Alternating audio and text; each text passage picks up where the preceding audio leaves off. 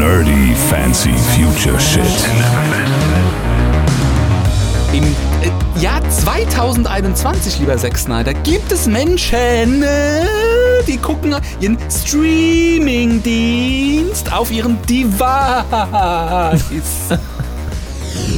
Das ist wie wenn du, wie wenn du einen Piraten gefangen nimmst, der explodiert und hinterlässt als Fleck eine, eine Schatzkarte.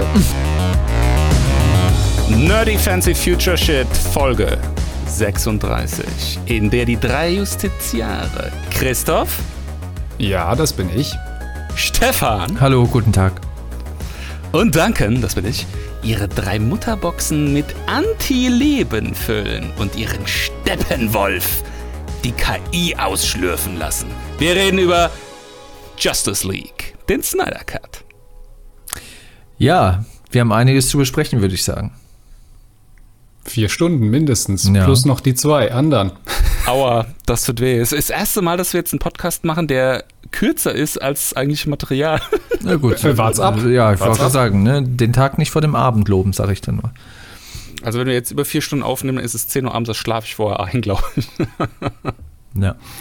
ja, aber es geht ja nicht nur um äh, Justice League, den Film, den Snyder Cut, sondern um das ganze DCU, was die sich ja da aufbauen wollten. Dazu gehört ja auch Batman wie Superman, äh, Wonder Woman und äh, Man of Steel 2013 hat äh, ja den Anfang gemacht dazu. Ist das jetzt ein Fachterminus, den du äh, verwendest, oder ist das, was du dir ausgedacht hast, DCU? DCEU, das äh, DC Extended Universe. Ja, das weiß, das, das, weiß man. Äquivalent zum MCU, Ja. Marvel Extended Universe. Das weiß man eigentlich, wenn man sich auf diese Folge vorbereitet hat. Nee, ich weiß das. Ich war mir, ich war mir nur nicht sicher, ob es jetzt ein Fachbegriff ist oder ob. Äh, Wobei, Entschuldigung, M MCU ist Marvel Cinematic Universe. So, Ja. muss ja korrekt sein. Und ähm, was gab's zuerst? Ja, das MCU. Also jetzt, wenn wir jetzt von der von der Kino, äh, von den Kinofilmen ausgehen. Aber eigentlich jetzt ein fieser Abripp. Naja, gut, ich meine, äh, Marvel und DC sind ja nun mal zwei sehr, sehr große Comic-Verlage. Wenn Marvel natürlich damit vorprescht, seit 2008 mit Hulk und Iron Man und dann 2012 mit, den, mit, den, äh, mit dem ersten Avengers-Film, der ja von Joss Whedon, wir kommen gleich nochmal äh, zu ihm, inszeniert Der wurde. Schlingel. Da ist es natürlich klar, dass äh, DC bzw. Warner ja auch irgendwie sagte, ey, wir brauchen auch sowas. Ne? Und ähm, dann müssen sich natürlich da ein paar Leute mal die Köpfe zusammenstecken und mal überlegen, was ja sie machen können, was idealerweise jetzt keine Blaupause ist vom MCU. Was mal mehr, mal weniger gelungen ist. Ich meine, man muss sagen, sie haben ja nicht so viele Filme wie ähm, das MCU, nicht so viele Solo-Filme und so weiter und so fort. Wer weiß, was da noch kommt. Aber ähm, das, die Justice League, der Film, sowohl die äh, Joss Whedon-Version als auch der Snyder Cut, hat natürlich schon so ein bisschen ist, ja halt ein Team-Up-Film wie Avengers, aber deswegen ist es nicht Avengers. Und vor allem der Snyder Cut unterscheidet sich meiner Ansicht nach maßgeblich von den Avengers-Filmen. Ja, wobei er natürlich schon so ein bisschen diese, diesen Ensemble-Charakter auch hat. Ne? Gerade durch diese Kapitel hast du ja noch viel stärkere Segmentierung, auch äh, von, der, von der optischen Trennung dann in diesem Fall, als jetzt bei den äh, Marvel äh, Avenger-Filmen. Ja, aber nur weil es ein Ensemble-Film ist, heißt es ja nicht, dass es irgendwie geklaut ist vom MCU. Das gab es ja auch schon in den Comics damals. Also, ne? was, will- was willst du machen? Also, also was man dazu sagen muss, diese, dieser Gedanke des äh, DCU, das kam tatsächlich dann auf, nachdem äh, sozusagen diese Dark Knight-Trilogie von Christopher Nolan so am Ausdümpeln war. Ne? Dark Knight Rises war sozusagen abgedreht und dann war schon klar, äh, wir oder beziehungsweise war noch gerade in der Produktion, aber da war äh, sozusagen klar, da machen wir jetzt einen Strich drunter. Und dann war der Gedanke tatsächlich äh, genau eben am, am MCU angelehnt, dieses DCU aufzubauen. Und äh, Zack Snyder war dann auch der erstmal der gewünschte Regisseur, der dann eben mit Man of Steel, eben seiner Superman-Version, das anschieben sollte. Und was er dann auch so gemacht hat. Was übrigens auch ein fantastischer Superman-Film ist, muss ich mal sagen. Der hat ja diesen Superman befreit von dem Christopher Reeve-esken 80er Jahre äh, Ästhetik. Exakt, das sehe ich, das sehe ich ganz genauso. Ab Anfang, als der Film ja rauskam, da gab es ja harsche Kritik daran, die sagten, ah, oh, das ist zu düster. Superman ist irgendwie wie, wie, wie, kommt irgendwie wie Batman rüber, ein bisschen, ein bisschen äh, depressiv und bliblablub.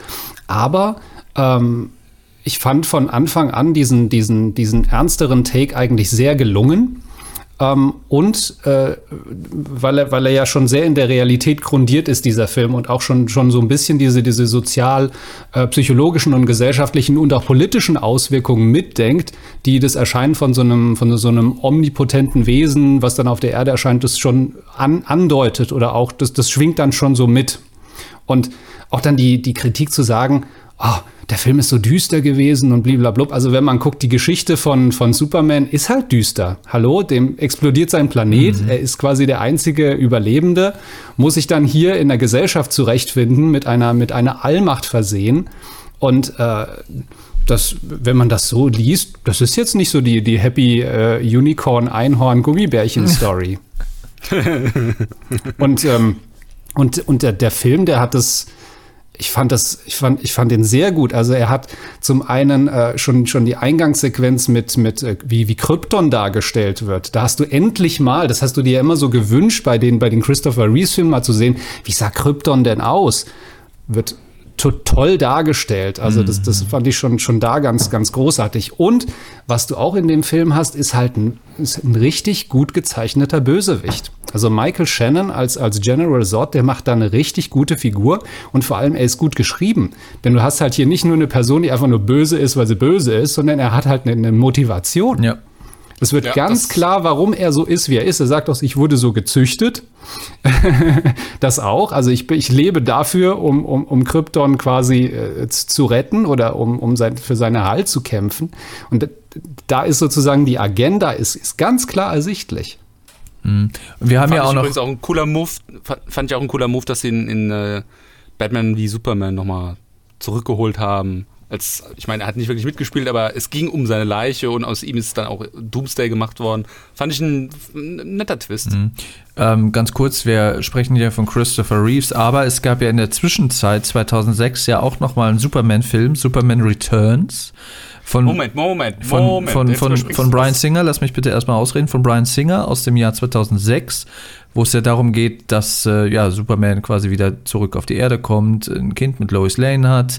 Äh, Lex Luthor wird gespielt von Kevin Spacey und es geht darum, dass Lex Luthor irgendwie einen Kontinent erschaffen will auf dem Atlantik und so weiter und so fort. Also das finde ich, um nochmal auf diese Christopher Reeves Ästhetik, äh, Gott hab ihn selig, äh, zurückzukommen, das hat sich in diesem Film noch wiedergefunden. Und dann kam eben der Switch zum, zum äh, Zack Snyder Superman, der, wie gesagt, zeitgemäß und düster war, das, was Christoph eben er, äh, erklärt hat. Deswegen ist der Superman Returns Film eigentlich komplett aus meinem Gedächtnis verschwunden. Aber welche, welchen wichtigen Superman-Franchise hast du jetzt übersprungen, Stefan? Na, weißt du? Bist oh, du Supergirl. Nein, falsch. Aber auch, das kam, glaube ich, aber später, aber auch in die, in die gleiche Richtung. Es ist Superman, die Abenteuer von Lois und Clark. Ja gut, die waren ja, die sind ja noch älter. Die waren ja in den frühen 90ern, fanden die ja statt.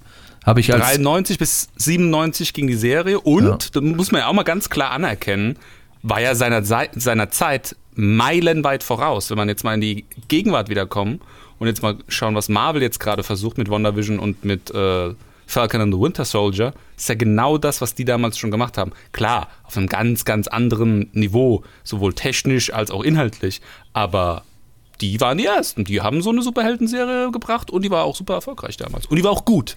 Die ja. hatte zwar ein bisschen mehr was von einer Soap-Opera als von so einem Superhelden-Film, aber konnte man gucken. Ja, wobei der Unterschied ist natürlich, dass oder die hatten nicht mit dieser Serie einen Anspruch, ein Universum irgendwie zu zu kreieren, wie äh, beispielsweise ähm, das, das Arrowverse ähm, von DC, was aber nichts mit den Filmen zu tun hat. Und äh, dann haben wir ja auch noch Ach, jetzt ist mir gerade entfallen, die Serie. Was meinst du? Irgendeine Serie haben wir noch. Im DC-Universum? Irgendwas mit Super. Es, es, ich hatte es gerade im Kopf und dann ist es so durchgerauscht. Supergeil. Nee, Oder nicht Smallville. Smallville, genau, danke Christoph. Ja. Smallville hatten wir ja auch noch die, die quasi die, die Coming-of-Age-Serie von Clark Kent. Die war auch gut. Ja, Alle- ja alle- also ich sag mal so, der, mit der dem Kopf Anfang, ja, der Anfang, der war ganz, ganz gut und äh, äh, aber später wurde es dann, glaube ich, ein bisschen. Ja gut, die waren halt, die waren halt genauso wie äh, Lois und Clark, die waren halt mehr so als Soap Operas, waren die äh, angelegt halt auch. Ja. Ja, Das ist was mich halt so ein bisschen gestört hat, waren so diese, und das ist auch bei in der, in der Flash-Serie oder Arrow und wie sie alle heißen, diese, wenn sich da alles nur um diese Metawesen dreht, so in jeder Folge ist da irgendwie ein anderes Metawesen, was irgendwie Stress macht mit seinen Fähigkeiten. Monster of the Week. Äh, ja, oh, ne, deswegen war das irgendwie, hast du eine Folge gesehen, hast du alle gesehen. Ja, aber jetzt nochmal drauf zurückzukommen. Also wir haben ja jetzt hier mit, mit, mit Man of Steel und, und Zack Snyder halt einen gehabt, wo der auch quasi mit Rückendeckung von, von Warner Brothers die Aufgabe hatte, und das ist ja das Besondere eigentlich dabei erstmal gewesen, ein, ein, ein DCEU zu, mitzuentwickeln oder anzuschieben und auch, auch seine, seine Vision äh, auf die Leinwand zu bringen. Bei Marvel hattest du ja schon eher diesen offeneren Ansatz. Ne? Also da konnten, da konnten mehrere Reg- Regisseure da ihren Senf dazugeben oder ihren Weg gehen. Und hier war eigentlich erstmal, erstmal, das ist dann ganz wichtig für, für wenn wir später nochmal darüber sprechen werden, wie wird es denn weitergehen können mit dem sogenannten Snyderverse. Ähm, da war da noch die, die Agenda, okay, hier hast du das und jetzt, jetzt mach mal. Ja, und, und das, das, hat, das hat nicht allen gefallen, was, was Zack Snyder da gemacht hat. Ja, äh, weil er halt auch seinen eigenen Stil hat, ne? Das muss man halt auch ganz deutlich sagen. Also es ist jetzt nicht irgendwie so ein Abziehbildregisseur. Das ist jemand, der äh, durch seinen eigenen Stil sowohl bildlich als auch dramaturgisch besticht. Ähm, hier, äh, allein Watchmen, ne? also, oder 300. Du siehst einem Snyder-Film an, dass es ein Snyder-Film ist. Also 300 ist ja für mich persönlich ein absolutes Meisterwerk. Ich liebe diesen Film. Ähm, ich finde ihn ganz großartig inszeniert. Ich meine, gut, über die Inhalte kann man sich ein bisschen streiten. Ähm, aber das ist äh, rein von, von, von der Cinematografie ist es einfach ein Hochgenuss für mich, den immer mal wieder zu gucken. Ich muss aber jetzt leider sagen, im direkten Vergleich mit 300 stinkt der Justice League ein bisschen ab. Ja. Nicht, dass er jetzt, nicht, dass er jetzt kolossal schlechter wäre. Ähm, er ist von der Handlung her auch jetzt okay. Äh, ich finde, die Ästhetik, die Snyder-Ästhetik, auf die ihr jetzt gerade angespielt habt, die ist absolut zu 100% da. Mir ist es ein bisschen zu, zu viel einfach. Also in 300, da lebt der Film von dieser Überzeichnung. Ja? Von diesen Bullet-Time-Sequenzen, von diesem äh, von dieser Theatralik, die in, diesem, in dieser Handlung steckt, die auch durch die Musik, durch, durch die musikalische Untermalung der Szenen nochmal unterstrichen wird und, und überzeichnet wird und so weiter. Das lebt da total davon. Das kaufst du da auch dem Film zu 100% ab, weil das halt auch einfach so ein, so ein, so ein, so ein, so ein, so ein Historienepos ist. Jetzt wieder hier die Biege zum, zum Snyder Cut von Justice League. Ah, Ich weiß es nicht. Das ist mir Ja. einfach zu übertrieben. Die, die, der, der, der Film, wenn du alle Bullet-Time-Sequenzen in Realzeit abspielen würdest, dann wäre statt vier Stunden nur zwei Stunden. Ja, das stimmt. Das wollte ich gerade sagen. Das ist so irgendwie. Das ist schon sehr auffällig gewesen. Es hat mich nicht gestört, aber es ist schon irgendwie auffällig gewesen, dass da halt extrem viel Bullet Time ist. Aber das ist auch so Zack Snyder typisch. So, der macht quasi in jeder Bullet Time Sequenz. Das ist quasi ein Gemälde. Du kannst dir quasi alles ausdrucken und an die Wand hängen. Also es ist, es ist optisch, ästhetisch ist das wirklich ganz großes Kino gewesen. Ja, das ist, also ich, ich meine auch, entschuldige Christoph, ich lasse dich das sein, äh, ich meine auch, ähm, von der Ästhetik her ist der gut. Das ist jetzt nicht so, dass, es, dass er mir nicht gefällt oder so. Ganz im Gegenteil, ich fand ihn optisch sehr, sehr ansprechend, das ist ein Augenschmaus. Aber er, das, er hat es einfach übertrieben. Also es wirkt ab einem gewissen Punkt schon wieder eine Bullet Time, schon wieder in Zeitlupe, Ja, schon wieder irgendwie ja. die Wonder Woman mit ihrem im Hintergrund. Das ist immer das, es ist immer dasselbe. Es kommt immer wieder der gleiche Mist. Es ist immer wieder, oh, jetzt, oh, jetzt kommt bestimmt irgendwie, jetzt schießt jemand und dann gibt's Bullet Time. Oder jetzt schlägt einer mit dem Schwert und dann gibt's Bullet Time. Du kannst schon antizipieren, wann die nächste Bullet Time kommt. Ja, also zu dem, zu dem Punkt ja. Also man kann, man kann darüber streiten, ob man jetzt sagt, das ist jetzt zu viel oder zu wenig. Aber ähm, wie Stefan schon richtig sagt, das ist halt einfach diese Signature von ihm. Und äh, das Interessante bei Zack Snyder ist, du, du musst seine, seine, seine Art des Filmemachens oder halt auch von, von seinem, natürlich auch von seinem Kameramann, mit dem er da arbeitet, ähm, das das kommt zum einen aus der, aus der Bildsprache der Comics, aber auch aus der Bildsprache der, der Kunstgeschichte. Also Stefan sagte es ja schon, Gemälde. Die, die Filme sind Gemälde oder es gibt ja dieses Sprichwort, every frame is a picture. Mhm. Ja? Und äh, das macht er, das macht er sehr gut. Und ähm, und bei ihm ist es ja so, dass die, dass die, also zum einen diese, diese Bullet-Time-Sequenzen, du kannst sie einerseits auch verstehen als sozusagen das filmische Äquivalent eines Comic-Panels. Comics bestehen ja natürlich alle aus Standbildern, mhm. die ja eine, die aber sehr dynamisch sind, sehr dynamisch gezeichnet. Aber es sind halt Standbilder. Und er übersetzt das in den Film. Ja. Und das ist, das ist sozusagen der Kniff, den er macht. Und weil du jetzt, weil du jetzt nochmal 300 angesprochen hast, bei der 300 ist es aber schon so, man kann es, man kann es schwerlich vergleichen mit, mit Justice League oder Man of Steel oder Batman wie Superman, weil äh, 300 ist tatsächlich fast schon eine 1 zu 1 Übersetzung des Comics in den Film. So ähnlich ja, auch, glaube, bei, auch bei Watchmen. Also du, da sind die, da sind die Bilder exakt aber exakt genauso komponiert, wie sie auch in, in Frank Millers äh, Comic äh, gezeichnet sind. Ich, ich, glaube, Frank Miller hat, glaube ich, bei 300 auch maßgeblich äh, auf die Regie Einfluss gehabt. Also ich glaube, ja, ja, das ja, ist auch ein maßgeblicher Faktor, warum sich die Filme da nochmal unterscheiden in der Hinsicht. Ja, ja. Und, ähm, und deswegen, äh, ähm, äh, deswegen arbeitet halt oder vielleicht, vielleicht, weil er dann so, so da angefangen hat und, und, und da so seine, seine Wurzeln sind. Er hatte natürlich vor 300 hatte er noch, glaube ich, Dawn of the Dead, so, so ein Remake äh, von äh, Dawn of the Dead äh, äh gedreht. Aber ich glaube, das, das war für ihn so das, das, das Erweckungserlebnis und das, das behält er bei. Aber wie gesagt, wir sprechen hier auch von Comic-Verfilmungen.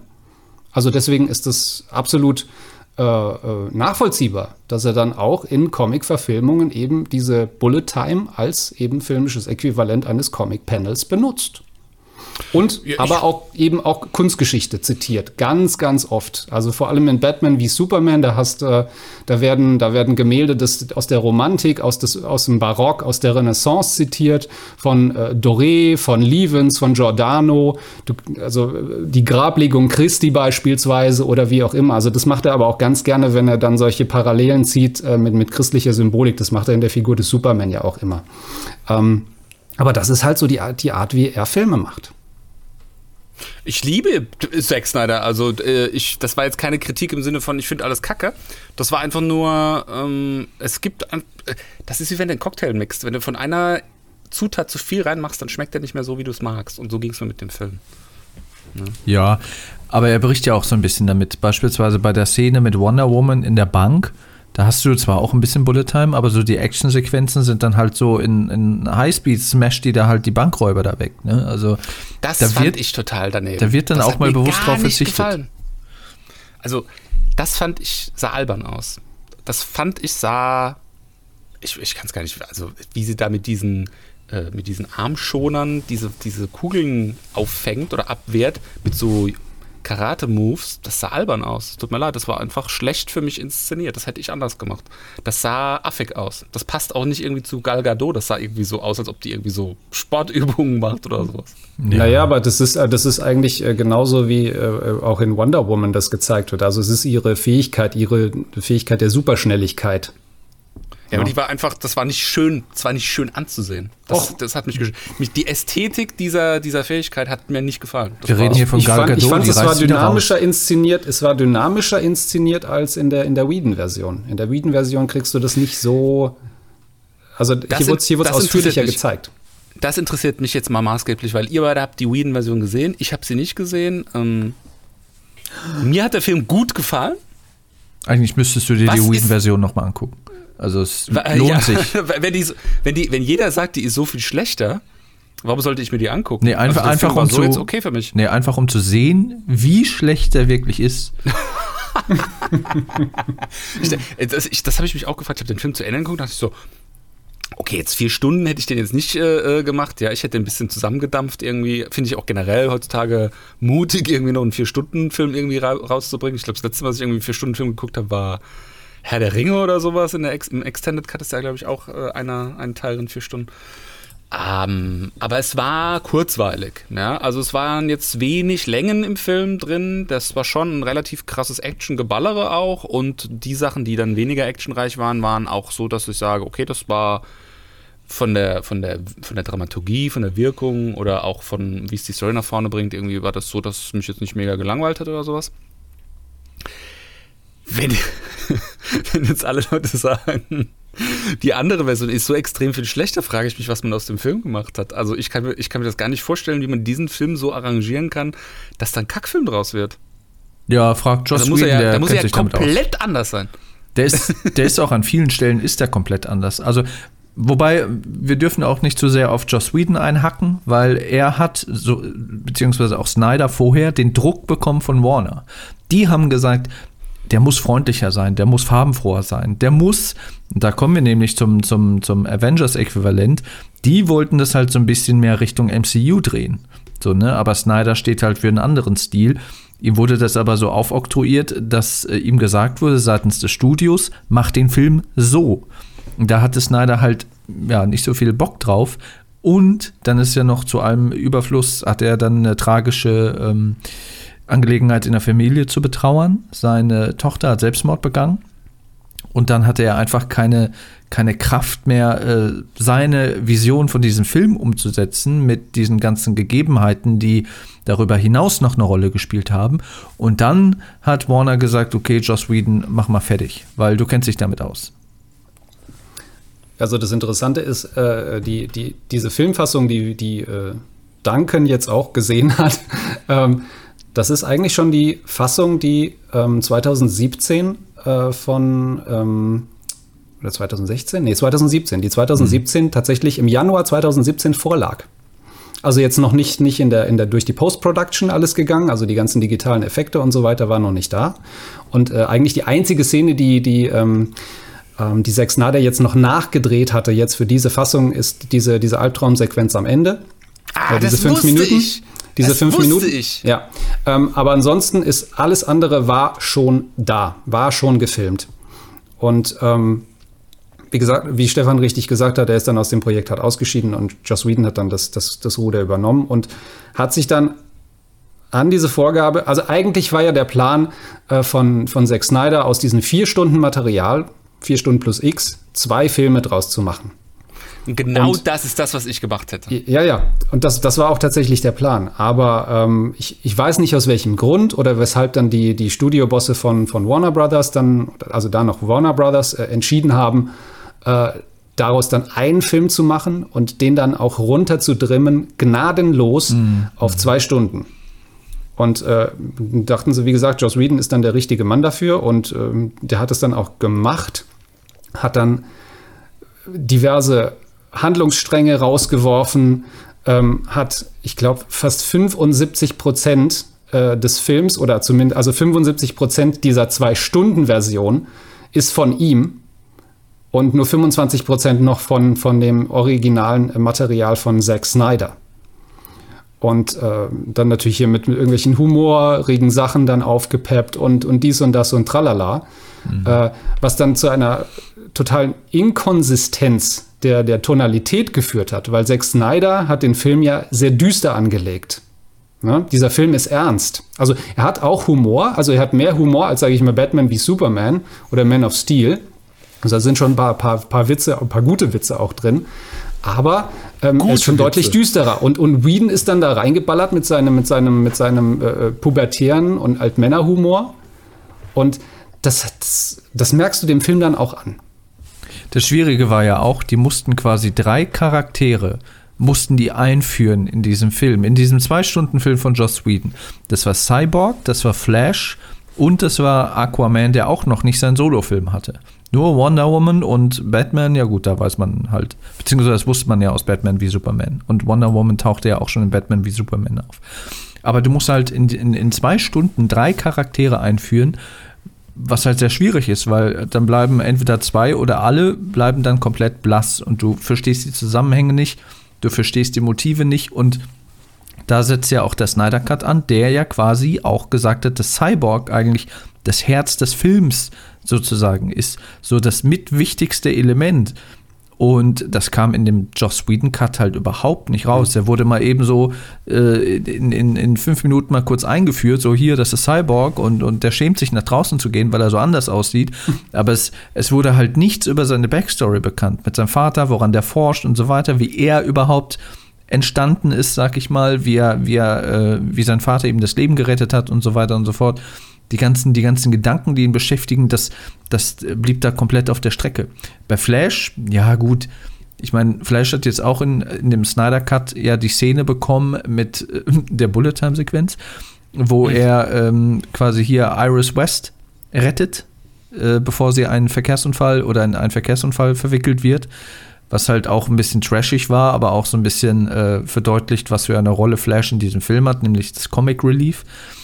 Und ähm, deswegen von ihm hat man auch noch ein bisschen mehr erfahren. Äh, Aquaman auch, wenn auch nicht so ins Detail, aber der hat ja auch seinen Solo-Film dann noch bekommen. Ja, und Joss Whedon hat das, hat drei Charaktere nur angerissen in einem Zwei-Stunden-Film und das noch nicht mal gut, aber ja. Und das Schlimme eigentlich war ja auch noch daran, dass, äh, dass sie ja FSK 12 oder halt die Jugendfreigabe halt wollten. Das heißt, es wurde, es wurde ja das Düstere ja extrem aus dem Film rausgenommen. Die, also diese düstere Tonalität, dann eben diese, diese, diese jugendlichen Gags damit eingebaut. Auch, de, auch die Farbsättigung des Films wurde ja raufgesetzt. Mhm. Diese, also die Joss Whedon-Version, wenn du dir die mal anguckst, dann danken, du wirst merken, die ist, die ist bonbon bunter im Gegensatz zu dem, was wir jetzt bei, bei HBO Max gesehen haben, also bei der Snyder-Version. Ähm, und äh, was, was halt auch noch dazu kommt, ist, ähm, die, das ist ja das Beste gewesen, dass er ja für diese ganzen Nachdrehs, äh, wo er musste ja noch, noch äh, äh, Henry Cavill als Superman ja noch zurückholen. Und äh, zu dem Zeitpunkt, als er diese Nachdrehs angesetzt hatte, oh. war aber Henry Cavill gerade dabei, äh, Mission Impossible Fallout zu drehen, wo er diesen fetten Schnäuzer trägt. Mm. Und, den, und er war vertraglich verpflichtet, diesen Schnäuzer zu behalten. Na, also hat er dann die Szenen als Superman mit diesem fetten Schnäuzer halt auch gedreht und der wurde dann digital halt aus dem Film rausretuschiert mit dem Ergebnis, dass er, dass er aussah wie ein Mutant in den Szenen. Da wurde, glaube ich, ein ganz, anderer, ein ganz anderer Mund irgendwie rein retuschiert. Also. Ja, das, das war halt so ein Moment, wo, die, wo alle Fans dann gesagt haben: so, what the fuck, was passiert hier denn gerade? Sehe seh ich Achtung. richtig oder was? Kleiner Fun Fact, das ist übrigens äh, der Moment gewesen, wo in YouTube die Leute angefangen haben, hier mit so Deepfaking AI-Zeugs äh, den Film zu retuschieren. Mhm. Ne? Also das ist nicht irgendwie so ein Ding jetzt seit äh, Luke Skywalker in The Mandalorian irgendwie drin erschienen ist, sondern das hat damals tatsächlich mit diesen Schnurrbart angefangen. Das weiß ich noch. Das ist ja, wann war das? 2017 dann oder was, ne? Genau. Das habe ich damals äh, mit Interesse verfolgt, weil das waren so die ersten Gehversuche damals das dann über so Deepfaking zu lösen. Und da haben auch damals schon die Leute einfach bessere Ergebnisse hinbekommen, als hier die Leute, die die, äh, die, die Special Effects, das CGI für, für den Film gemacht hatten. Ja, aber das ist ein Multimillion-Dollar-Projekt. Also das auf sowas, dass das keinem auffällt. So, das ist doch, das ist doch absurd. Also wo. Ja, da hat irgendjemand gesagt, good enough, weitermachen. Ja, ja, wie gesagt, das, damit hat er sich halt komplett ins Lächerliche gezogen. Ja. Und diesen Effekt haben wir zum Glück bei dem Snyder Cut nicht mehr. Ja. Und ach so, also, ein Punkt, Entschuldigung, ein Punkt, den ich noch zu, zu, dieser Jugendfreigabe sagen wollte. Auch ein Effekt, der damit dann zusammenhinkt, ist, ist die Darstellung von Steppenwolf. Denn äh, wenn wir so vergleichen, also hier in, in, in, in der Snyder-Version, da ist er viel bulliger, viel, viel äh, massiger, viel bedrohlicher, hat auch eine, übrigens eine Motivation. Also wir, mhm. wir, wir, wir lernen tatsächlich oder wir lernen tatsächlich, warum er so handelt, wie er handelt. Das passiert in der Joss Whedon-Version nicht. Aber er sieht ja da auch ein bisschen anders aus. Und das war auch eine Vorgabe vom Studio. Die haben ja auch gesagt, mach den bitte nicht so bedrohlich, weil wir müssen ja auch Spielzeug verkaufen mit ihm. Ja, ja, also das ist, äh, ich, ich hätte, du hast ja eben schon gesagt, dass es auf zwei Filme angelegt gewesen ist ich hätte es einfach als zwei Filme gemacht. Ich finde auch den Teil, finde ich übrigens auch in der Zack Snyder-Version jetzt, ich finde der Teil, wo die Party zusammenfindet als Superheldentruppe, als diese Justice League, den finde ich einfach, der ist zu gerusht.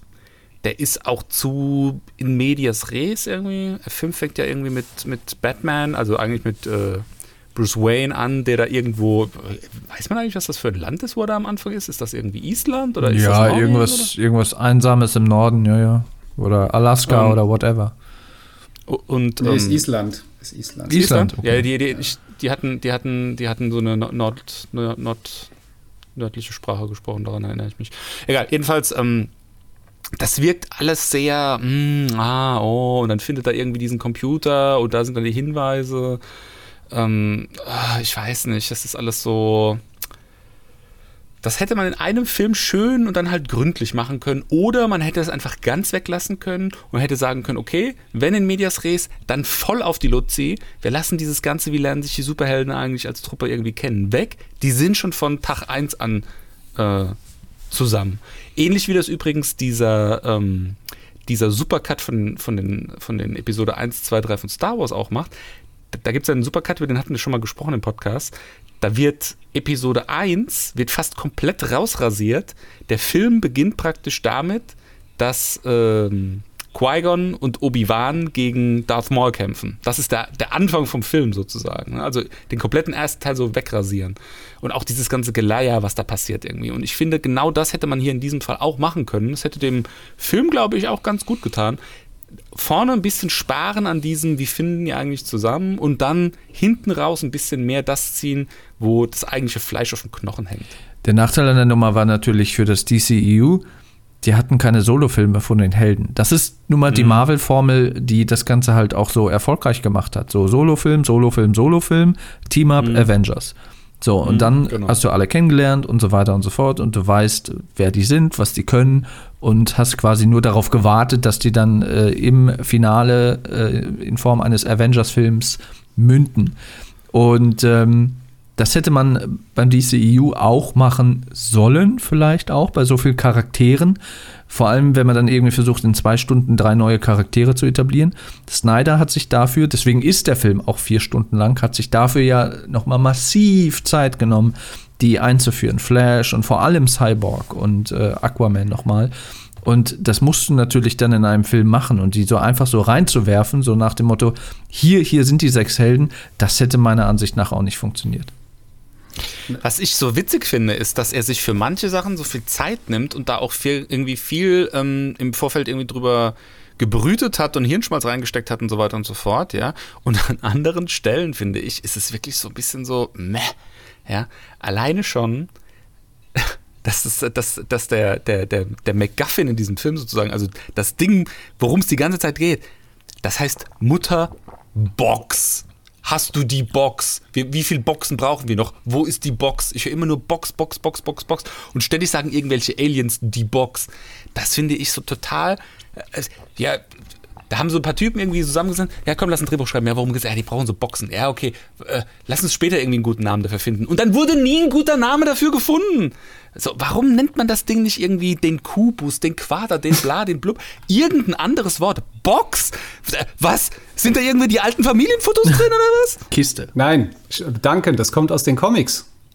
Ja, Das dann ist- dann ist, dann ist der, Ver, Mother- dann ist der, Ver, dann Das- ist der Verbrecher nicht Zack Snyder, dann ist der Verbrecher der, der den Comic damals Ja, aber das, das, hat. ja, aber das ist halt, das ist halt, also es ist eine Comic-Adaption und da in, in den Comics, in den, in den DC, in, im, im DCU äh, gibt es halt die, die Motherboxen, Mutterboxen. Das sind, das sind äh, äh, hochintelligente Computer oder äh, und die, die in Form von solchen Boxen tatsächlich existieren. Äh, lustigerweise gibt es äh, innerhalb der, der Comics natürlich viel mehr. Also es gibt nicht nur drei. Das ist auch eine Besonderheit jetzt hier bei, bei Justice League, dass du hier von drei Mutterboxen redest, was auch kein Zufall ist, äh, da das hier eine, eine Trinität darstellt. Ja? Und äh, hier sind wir auch wieder bei dem Punkt christliche Symbolik, was in Zack Snyder-Filmen äh, durchaus oft vorkommt.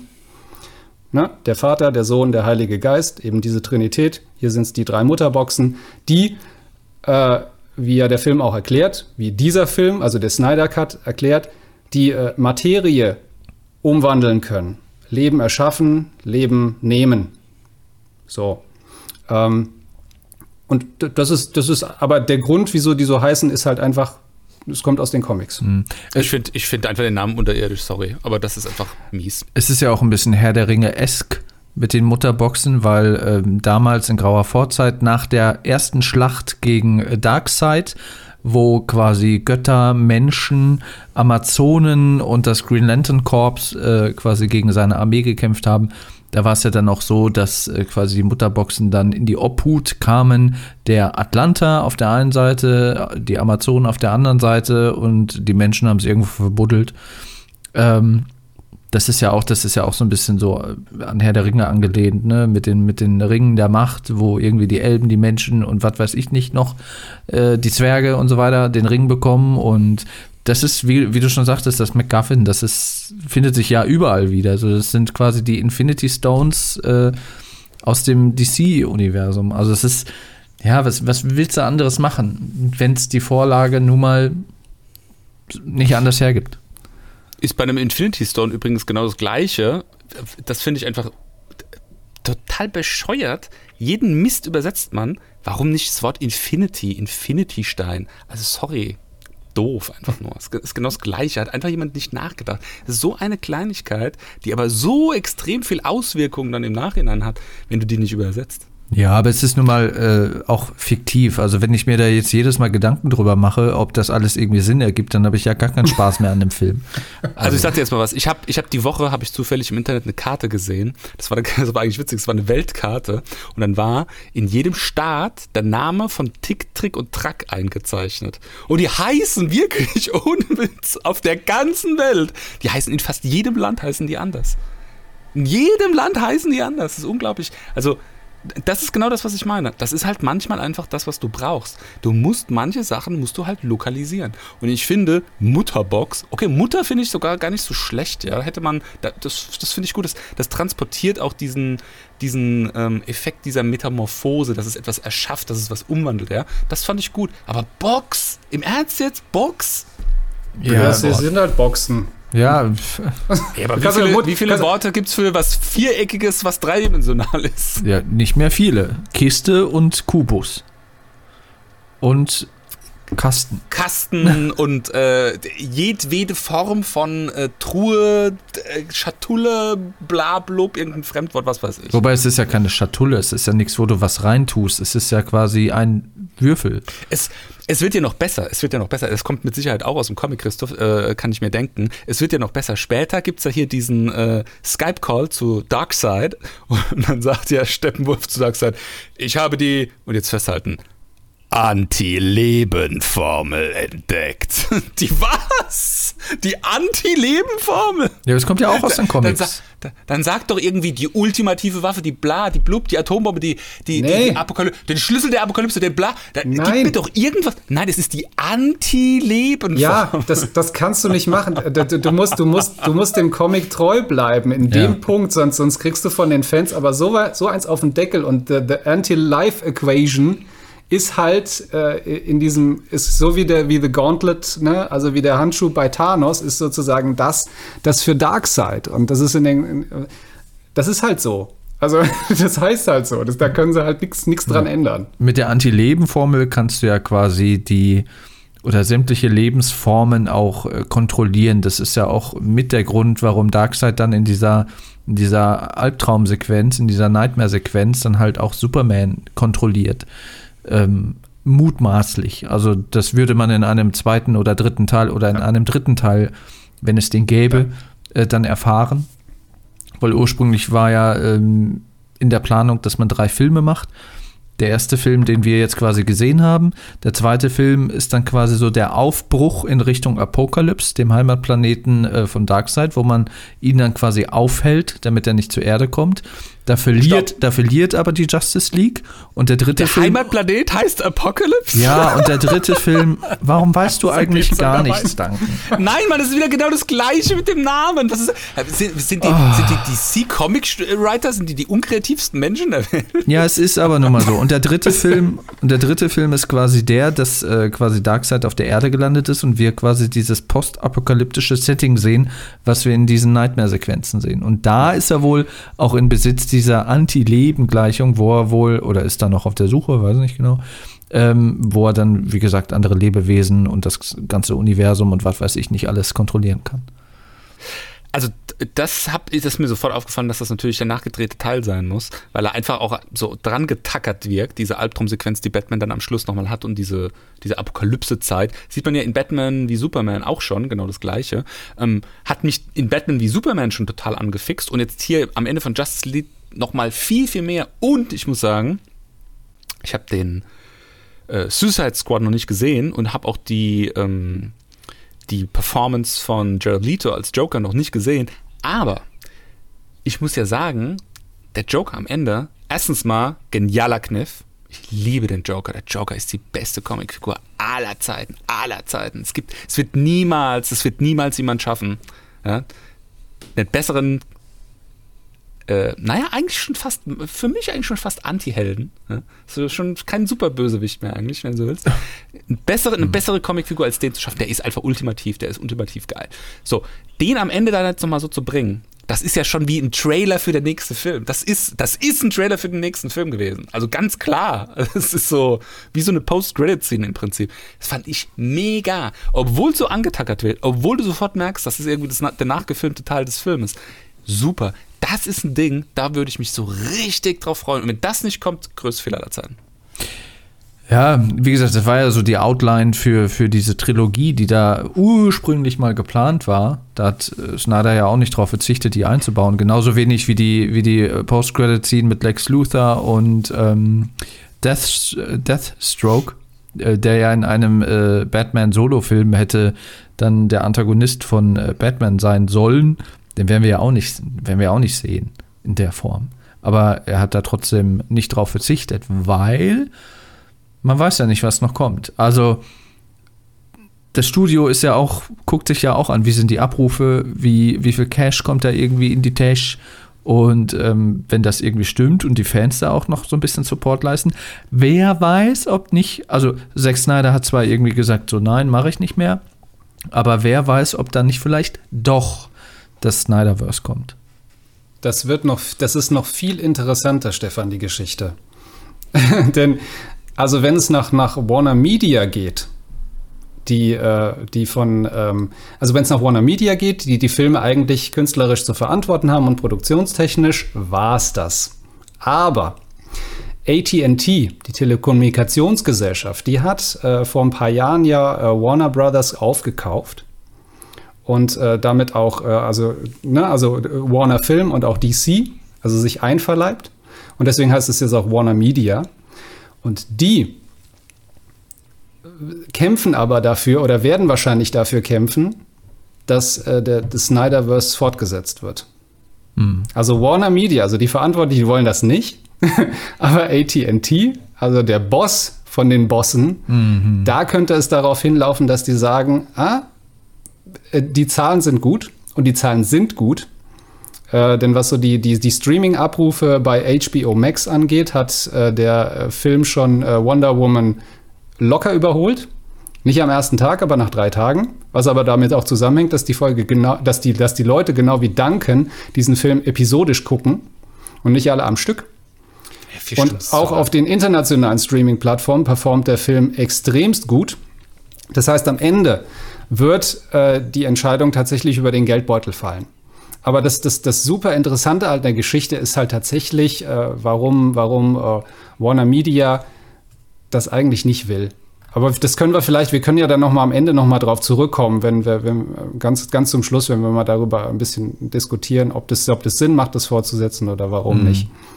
Ähm, aber vielleicht jetzt noch mal kurz weil Duncan ja auch noch nicht so, so, so, so drin ist im Thema. Ja, dass wir nochmal auf, auf The Justice League äh, ein bisschen eingehen, weil Stefan und ich, wir haben den ja gesehen.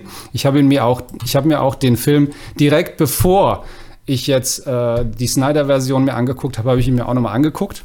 Oh nee, das konnte und, ich nicht. Ähm, aber wir können vielleicht, ich fände es mal ganz lustig, wenn wir so ein paar, paar Punkte sprechen, die wir, die wir vielleicht gut, aber die meisten halt eher nicht gut fanden. Ähm, also ähm, vielleicht, ich, ich fange mal kurz an mit einem. äh, um nochmal auf die Mutterboxen zurückzukommen. Äh, Joss Whedon hatte das Problem, da er ja diese Laufzeit extrem verkürzt hatte, musste er dafür sorgen, ähm, dass du als, als äh, Publikum direkt in diese, in diese Suche dann schon, schon mit einsteigst. Also er konnte jetzt nicht so groß jetzt hier, was sind diese Mutterboxen und so ein bisschen diesen, diesen Mythos oder diese Mythologie dahinter aufbauen, sondern du musstest ja direkt einsteigen in die, in die Suche danach. Deswegen gibt's in, in seiner Version ja diese, diese Einstiegssequenz mit Batman in Gotham City, wo er einen so, so einen Paradämon, einen Parademon äh, jagt. Noch um, so ein blöder Name. Ja, die heißen so. ähm, und ähm, das ist dann, ich fand, dies, ich fand diese Szene damals eigentlich gar nicht schlecht, mhm. weil mir das, weil mir dieser, dieser Look von Gotham City sehr gefallen hat. Ja, das also das hat so ein sehr so ein Tim Burton Vibe gehabt, fand absolut. ich. Absolut. Aber, äh, diese, halt, ja. aber es halt, genau ist halt, so ich auch gedacht. Aber es halt ist halt Joss, nee, aber nee, du hast ihn nicht gesehen. Das ist in der Joss Whedon Fassung drin. Nee, ach so, du, du meinst, äh, du ich spreche meinst, von der, ist da noch mal dunkler oder? Ich, ich, spreche von der Kinofassung. Die Kinofassung, also die Fassung, die du jetzt gesehen hast, die beginnt ja eigentlich damit äh, mit dem Tod von Superman. Ne? Mhm ähm, und äh, sein, sein Schrei und, und der dann um die halbe Welt geht und dann auch diese Mutterboxen aktiviert sozusagen. Warte mal noch eine Sekunde, der Schrei, das, das habe ich nicht verstanden. Ich hatte genau vorher, einen Tag vorher, hatte ich mir Batman wie Superman angeguckt, da kommt kein Schrei vor. Nein, aber der, der kommt Nein. in äh, Justice League vor. Also da wird da quasi nochmal genau äh, mit einer Lupe drauf geguckt, was in dem Moment passiert ist, wo äh, Superman gestorben ist. Das hast du mhm. in, in, Batman wie Superman natürlich nicht gesehen. Aber ich fand das gut, dass sie das quasi nochmal, deswegen fand ich den Anfang auch gut, dass sie das halt nochmal gezeigt haben. Und ja. äh, es bedeutet ja auch, die Erde hat ihren Beschützer verloren, die Mutterboxen wurden aktiviert und äh, Steppenwolf wusste, ah, da müssen wir hin. Mhm. Genau, genau. Da, und, da, ist die Party. Ja, und eben bei, bei Joss Whedon beginnt der Film halt ganz anders. Er beginnt halt damit, dass, dass, du, dass du Batman siehst oder dass du irgendeinen so Typen siehst, der bei einem Taubenverschlag irgendwas da klaut und dann wird er von Batman gestellt und dann wird er als, als äh, äh, was wird er quasi als, als Köder benutzt, um so einen Paradämon anzulocken, weil die, die fliegen ja halt auf, auf Furcht, auf Angst, also die spüren Angst und werden davon angelockt. Und dann, dann schnappt er halt diesen, diesen Paradämon, äh, nagelt den da mit einem Netz an die Wand und dann explodiert das Vieh und hinterlässt äh, das Symbol von drei Boxen an der Wand. Was schon mal total dumm ist. Was, mhm. was ist denn das für ein Blödsinn? Das ist wie wenn du, wie wenn du einen Piraten gefangen nimmst, der explodiert und hinterlässt als Fleck eine, eine Schatzkarte. Also, also, weißt du? So, das war, das war für mich schon mal eins der, der, der, der, der super dummen Dinge drin. Mhm. Ähm, ich habe ja gerade auch gesagt, dass ich den Anfang auf jeden Fall schlüssiger finde, so dass er da anfängt, wo, wo, Batman wie Superman quasi aufgehört hat. Ich möchte aber auch noch über eine Änderung sprechen, die mich, die mir zuerst aufgefallen ist, die mich dann aber nicht mehr weiter gestört hat, weil ich mich daran gewöhnt habe und ich auch das Motiv von Zack Snyder verstehe, warum er das gemacht hat. Und das ist, und ich weiß, dass ja einer in dieser Runde jetzt vollkommen ausrasten wird, das ist das 4 zu 3 Seitenverhältnis. Soll ich dir sagen, warum ich ausraste mit dem 4 zu 3 Seitenverhältnis? Ich kann dir das zeigen. Ich hole jetzt mein iPad hoch und dann halte ich das hier mal in die Kamera. Auf dem iPad. Ich habe diesen Film teilweise, weil vier Stunden hält ja kein Mensch am Stück durch. Ich habe diesen Film am, äh, teilweise auf meinem iPad geguckt. Ja, aber ja. Moment mal, du, kann, du, kannst anderem, doch, du kannst doch so einen Film nicht auf einem iPad gucken. Ja, was willst du denn machen? Ich habe Kinder, ich habe auch noch ein Leben. Oh. Ich habe den teilweise auf dem Crosstrainer beim Sport geguckt, ich habe den teilweise beim äh, ins Bett gehen im Bett geguckt, dann halt auf dem iPad. Den, den, den Großteil des Films natürlich auf dem großen Fernseher. Äh, standesgemäß, war auch geil, ich habe extra den Roller runtergelassen, aber teilweise eben halt gezwungenermaßen auch auf dem iPad. Stell dir vor, im Jahr 2021, lieber Zack Snyder, gibt es Menschen, äh, die gucken ihren Streaming-Dienst auf ihrem Device. so, dann sitze ich da mit meinem iPad, sitze ich da mit meinem iPad und jetzt Achtung, geil. Die Leute haben sich im Internet alle beschwert, dass es dieses Pillarboxing gibt. Ne? Also Pillar von, von Englisch Säule. Links und rechts hast du eine schwarze Säule. Mhm. Ne? Normalerweise hast du oben und unten, wenn du so dieses äh, Ultra-Wide-Cinema-Bla-Format hast. Nein, 4 zu 3. Die Devices heute sind ja alle irgendwie, ich glaube, 18, 18 zu 9, irgendwas krummes, nicht 16 zu 9. Egal. Jedenfalls äh, auf dem iPad hast du, hast du Pillarbox und Letterbox. Also du hast oben schwarze Balken, du hast an den Seiten schwarze Balken und du kannst nicht reinzoomen in der App. Es geht nicht. Ja, so. Das heißt, ich habe mir effektiv den Film auf der Hälfte ungefähr von dem iPad-Screen angeguckt. Ja, wo ich dann ganz klar sagen muss, okay, ich verstehe, ich, ich weiß ja, warum er das gemacht hat. Ich habe es dann extra gegoogelt, weil es mich interessiert hat, wie kommt man auf so eine bescheuerte Idee heutzutage. Er hat es gemacht, weil es ist ein Superheldenfilm. Superhelden sind groß. Ja, so ein Superman ist groß. Große Menschen stehen vertikal. 16 zu 9 ist horizontal das macht Sinn, dass du jetzt sagst, okay, ich nehme ein 4 zu 3 Format, um einfach nochmal diese vertikalen Objekte, die ich ja die meiste Zeit in meinem Film haben werde und die ich dann auch immer in der Totalen irgendwie zeigen will, weil ich natürlich sage, guck mal, hier ist ein Team von Helden, die stehen da am Horizont und die richten jetzt Zukunft, la la la la la la. Die möchtest du besser bebildern. Verstehe ich auch zu 100 Prozent. Aber für was hat Zack Snyder diesen Film gemacht? Er hat ihn für ein IMAX-Kino gemacht. Ja, ich meine, gut, dass jetzt Corona ist und dass die IMAX-Kinos irgendwie seit fast eineinhalb Jahren nicht mehr besucht werden, okay, ist ein anderes Thema. Aber man, also man kann noch mal irgendwie eins und eins zusammenzählen. Und ich will, also ich, ich mache das jetzt nicht persönlich, ja, aber ich weiß, dass es sehr viele Menschen machen.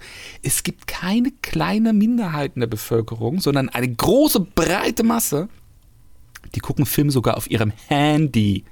Ja, sorry, aber wie kann man so einen Film auf dem Handy oder auf Ja. dem iPad gucken? Also Ja, das verstehe ich schon immer überhaupt nicht. Also das, geht ja überhaupt nicht. nicht. Aber es gibt viele Menschen, die machen das. Es gibt viele Menschen, die machen das. So, lange Rede, kurzer Sinn. 4 zu 3, 2021, nope. Sorry, da hört es bei mir auf. Ich verstehe die, die, die, den ästhetischen Anspruch, den er da hat. Ich verstehe die Idee. Ich finde die Idee auch gut. Man muss aber leider mit der Realität leben. Ich kann auch nicht sagen, ich mache jetzt äh, Autos, die fahren mit äh, Plutonium. Ja, aber Geht halt einfach nicht. freu dich doch, du hast mehr vom Film gesehen. Normalerweise Ja. würde das oben und unten abgeschnitten werden. Stattdessen hast du ja. jetzt die IMAX-Version gesehen, wo du quasi alles gesehen hast, was gedreht wurde. Ja, Ja, auf einer Briefmarke. Ja, da, da, dafür bist du verantwortlich. eben, also das, das also, ja. Achso, Also- da, also, ja. Tut Nee, mir ich, leid. ich, ich muss ganz ehrlich sagen, es wäre ja einigermaßen noch gegangen, wenn du in der App wenigstens hättest zoomen können. Aber du konntest nicht mal zoomen. Ich hätte ja wenigstens so reingezoomt, dass halt diese, äh, diese Letterboxing-Balken, also oben und unten die schwarzen, wenn die weg gewesen wären, dann wäre es halt klar 4, äh, 4 zu 3 gewesen, aber du hättest praktisch das- das, was du vom Display auf äh, vertikale Achse äh, an, an Screen hättest, hättest du voll ausreizen können. Aber du konntest ja nicht mal zoomen. Also, das ist. Wisst ihr, was das ist? Ich hab's, äh, ich hab's zu meiner Frau gesagt, als ich ihr das gezeigt habe, guckte mal, das ist total bescheuert. habe ich zu ihr gesagt, das ist genau das Gleiche wie seinerzeit bei äh, The Battle of Winterfell in Game of Thrones, wo halt kein Mensch Klar, die wollten das irgendwie von der Ästhetik her, es ist nachts, es ist dunkel, man sieht fast nichts, umso grausamer, umso brutaler für die Psyche, bla blub. Kein Mensch hat halt dran gedacht, dass diese ganzen Videokompressionsalgorithmen, die heutzutage halt irgendwie für Netflix, äh, HBO und Co. den Kram irgendwie zusammendrücken, dass die halt nur mal so funktionieren, dass wenn halt das Bild irgendwie relativ dunkel ist, dann wird das nochmal ein bisschen matschiger durch den Algo, der da irgendwie das Ding komprimiert, ja. Hat halt keiner dran gedacht. Endeffekt war, du guckst irgendwie so gefühlt eine halbe Stunde von der Serie und siehst nichts. Ja, Ja. aber bei, bei Justice League, also ich habe am Anfang, als das Warner-Logo kam, habe ich auch gesagt so, scheiße, es ist ja ein 4 zu 3. Aber dann habe ich mich relativ schnell daran gewöhnt, weil der Film halt auch so düster ist und irgendwann habe ich rechts und links diese, diese Säulen habe ich gar nicht mehr wahrgenommen. Nee, ich muss sagen, auf dem großen Fernseher hat es mich auch null gestört. Habe ich auch äh, gar nicht mehr wahrgenommen irgendwann. Und ähm, es ist auch so, wie er sagt. Also die, das hilft, glaube ich, schon der Ästhetik. Ich habe auch ein paar äh, Bilder mir mal im Internet angeguckt, wie die Szenen äh, unterschiedlich dann eben entsprechend aussahen. Also es ist ja auch so, du siehst mehr vom, vom aufgenommenen Material. Also er ist tatsächlich auch in 4 zu 3 gefilmt gewesen. Das Ursprungsmaterial war so, dass Ja, ja. du siehst dann einfach mehr von, also es gibt, es gibt so eine Szene, die ich gesehen habe, das ist dann ein Bild von, von Bruce Wayne, wie er irgendwo steht. Du siehst dann halt auch einfach mehr von, von, von seinem Körper, ja, nach unten hin. Also du siehst ihn, glaube ich, fast bis zur Hüfte. Im, im äh, 16 zu 9 Format siehst du den halt also bis kurz unter den Hals. Ja, Also mir, mir gefällt ich, ich war nie ein Fan von 16 zu 9, finde das eigentlich ist so ein Kinoding irgendwie. Ne? Die wollten alle irgendwie so jetzt äh, die Kinoästhetik irgendwie. Ähm, Ja, es entspricht natürlich auch den, den Sehgewohnheiten. Also der Mensch hat nun mal die Augen nebeneinander. Deswegen ist halt nun mal breiteres Bildformat, entspricht halt so ein bisschen so dem, dem natürlichen Sehen. Das hat sich halt mit der Zeit dann irgendwie immer weiter verbreitert. Von diesem 4 zu 3 dann zum 16 zu 9 oder äh, 20 zu 10 oder 16 zu 10 oder 21 zu 9, wie auch immer. Und ähm, ja, also ich hoffe, dass das nicht Schule macht, weil äh, wenn das jetzt in jedem zweiten Film irgendwie so wäre, würde es mir, glaube ich, auch auf die Nerven gehen. Aber äh, Snyder verzeihe ich das, weil er eben, weil das eben auch irgendwie zu seiner Vision gehört und weil es auch in seinem Film gar nicht so krass auffällt, weil er halt an sich relativ düster ist. Ich muss auch ganz ehrlich sagen, ich habe noch nie einen, äh, so einen Feature-Length-Spielfilm in einem IMAX-Kino gesehen. Ich habe nur bisher so, so diese Naturdokus, die so zehn Minuten gehen oder so irgendwas gesehen ich würde mir das schon ganz gerne mal auch zu Gemüte führen. Also ein Film, der für IMAX gemacht ist und dann halt auch noch von so jemandem wie Zack Snyder, der dann halt eben in dieser Ästhetik, dann auch noch in dieser Qualität dann sowas abliefert, das würde ich mir schon ganz gerne mal angucken. Ich glaube, das gehört zu so den ersten Dingen, die ich mal kurz mhm. nach Corona, wenn du mal wieder vernünftig irgendwo hingehen kannst. Ja, ja. ja. ja, und wir haben ja zwei Kinos hier in der Nähe, also ne, böte sich ja an. Ja, Christoph. Der kommt dann da noch. Christoph, hast du noch einen Unterschied äh, also generell, achso, meinst du jetzt die, auf die Punkte jetzt mal einzugehen, was, was total irgendwie doof ist, oder? Ja, ja, was, was so der Unterschied ist. Also, zum, ja gut, da gibt es ja, gibt's ja eigentlich eine ganze Menge. Also, ja, ja. Äh, ich, hatte ja, ich hatte ja schon erzählt, ne, die Darstellung von, von Steppenwolf, ne, also so ein bisschen, bisschen runtergeschraubt, ein bisschen, ich sag mal, kindgerechter. Äh, ich, dann, ich, fand seine, ich fand seine Rüstung total gut in dem Snyder Cut. Ja. Die war in dem alten super trashig. Ja, ähm, genau. Ähm, und äh, dann, dann gibt es halt noch mehrere, also, also ein, ein was, was, was auch richtig gestört hat, war ähm, diese, diese Einführung dieser, dieser russischen Familie, die Joss ah, Whedon ja. gemacht hat. Die, die kommt ja hier in dieser, dieser Folge gar nicht vor. Also das ist da, wo, wo ähm, Steppenwolf äh, sich da sozusagen niederlässt, seine Basis hat, ne, dieses, dieses äh, äh kaputte Kernkraftwerk in dieser russischen Stadt, in dieser verlassenen russischen Stadt mm. wohlgemerkt. Äh, in der Snyder-Version. Joss Whedon hat da halt da einfach eine, eine russische Familie da reingepflanzt. Die ja äh, auch die dann, äh, radioaktiv verseucht ist. Also warum sollte er in einer Familie wohnen? Ne? Ja, ja, eben. Also ja. Das, das, schon mal das, das kapiert man nicht. Natürlich, der Gedanke dahinter war, ähm, dass man, dass man diese, diese Bedrohung durch Steppenwolf und auch das Finale, dass sie dann gegen ihn kämpfen, dann noch so ein bisschen auf so eine menschliche Ebene zu bringen. Also zeigt hier, da sind, da sind Opfer, da sind Menschen in Gefahr auch noch. Ja, das ist jetzt nicht nur, ist hier die Guten kämpfen gegen die Bösen und es gibt keine, äh, keine Opfer oder vielleicht oder potenziellen Opfer. Aber das Problem ist, es wirkt halt nicht, weil es so offensichtlich ist, dass diese, diese Sequenzen einfach deswegen genau in den Film reingeschnitten wurden. Punkt.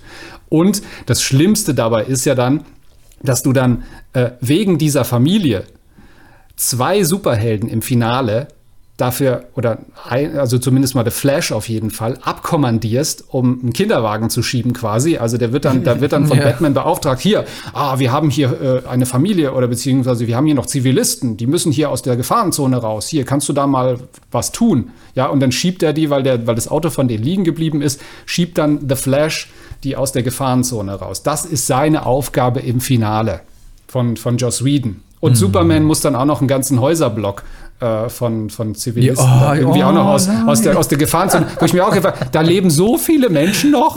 Warum? Warum? Das mit dem Häuserblock, das habe ich letztens irgendwo in einem Video gesehen und dachte mir, ach du meine Güte, der quasi ein, ja. ein Häuserblock wegfliegt. Also ein, ganz, ein ganzes Reihenhaus hat äh, quasi Superman auf den Schultern und fliegt das so äh, und, und, packt das so beiseite. Also da habe ich auch gedacht, ey, das ist nämlich so, diese Christopher Reeves, wie gesagt, nicht, nichts gegen Christopher Reeves, aber das ist so, so das, der, der Stil, was man irgendwie damals so äh, gemacht hätte. Aber das haben sie zum Glück auch gestrichen. Superman kommt ja allgemein sehr, oder kommt ja nur quasi zum, zum absoluten Finale, taucht er ja erst auf. Ähm, eine Frage, die ich habe, was mir auch ein bisschen am Snyder Cut irgendwie so dran getackert vorkam, dieser, ähm, dieser Superheld, der dann ganz am Schluss nochmal zu Batman kommt, dieser Martian Manhunter heißt er, ne? Mhm. Äh, hat der in dem Whedon Cut irgendwie eine größere Rolle? Weil der ist so total so, der kommt so aus dem Nichts und kein Mensch weiß, wo, wo, wo der herkommt, was ja. der ist, was der macht, was der für eine Intention hat und sonst irgendwas. Und ich, ich habe mir das halt so erklärt, äh, okay, das ist dann wahrscheinlich eine der Dinge, die da halt einfach maßgeblich unterschiedlichen beiden Cuts irgendwie sind oder sowas. So habe ich darüber gedacht und habe da auch gar keinen weiteren Gedanken mehr dran verschwendet irgendwie.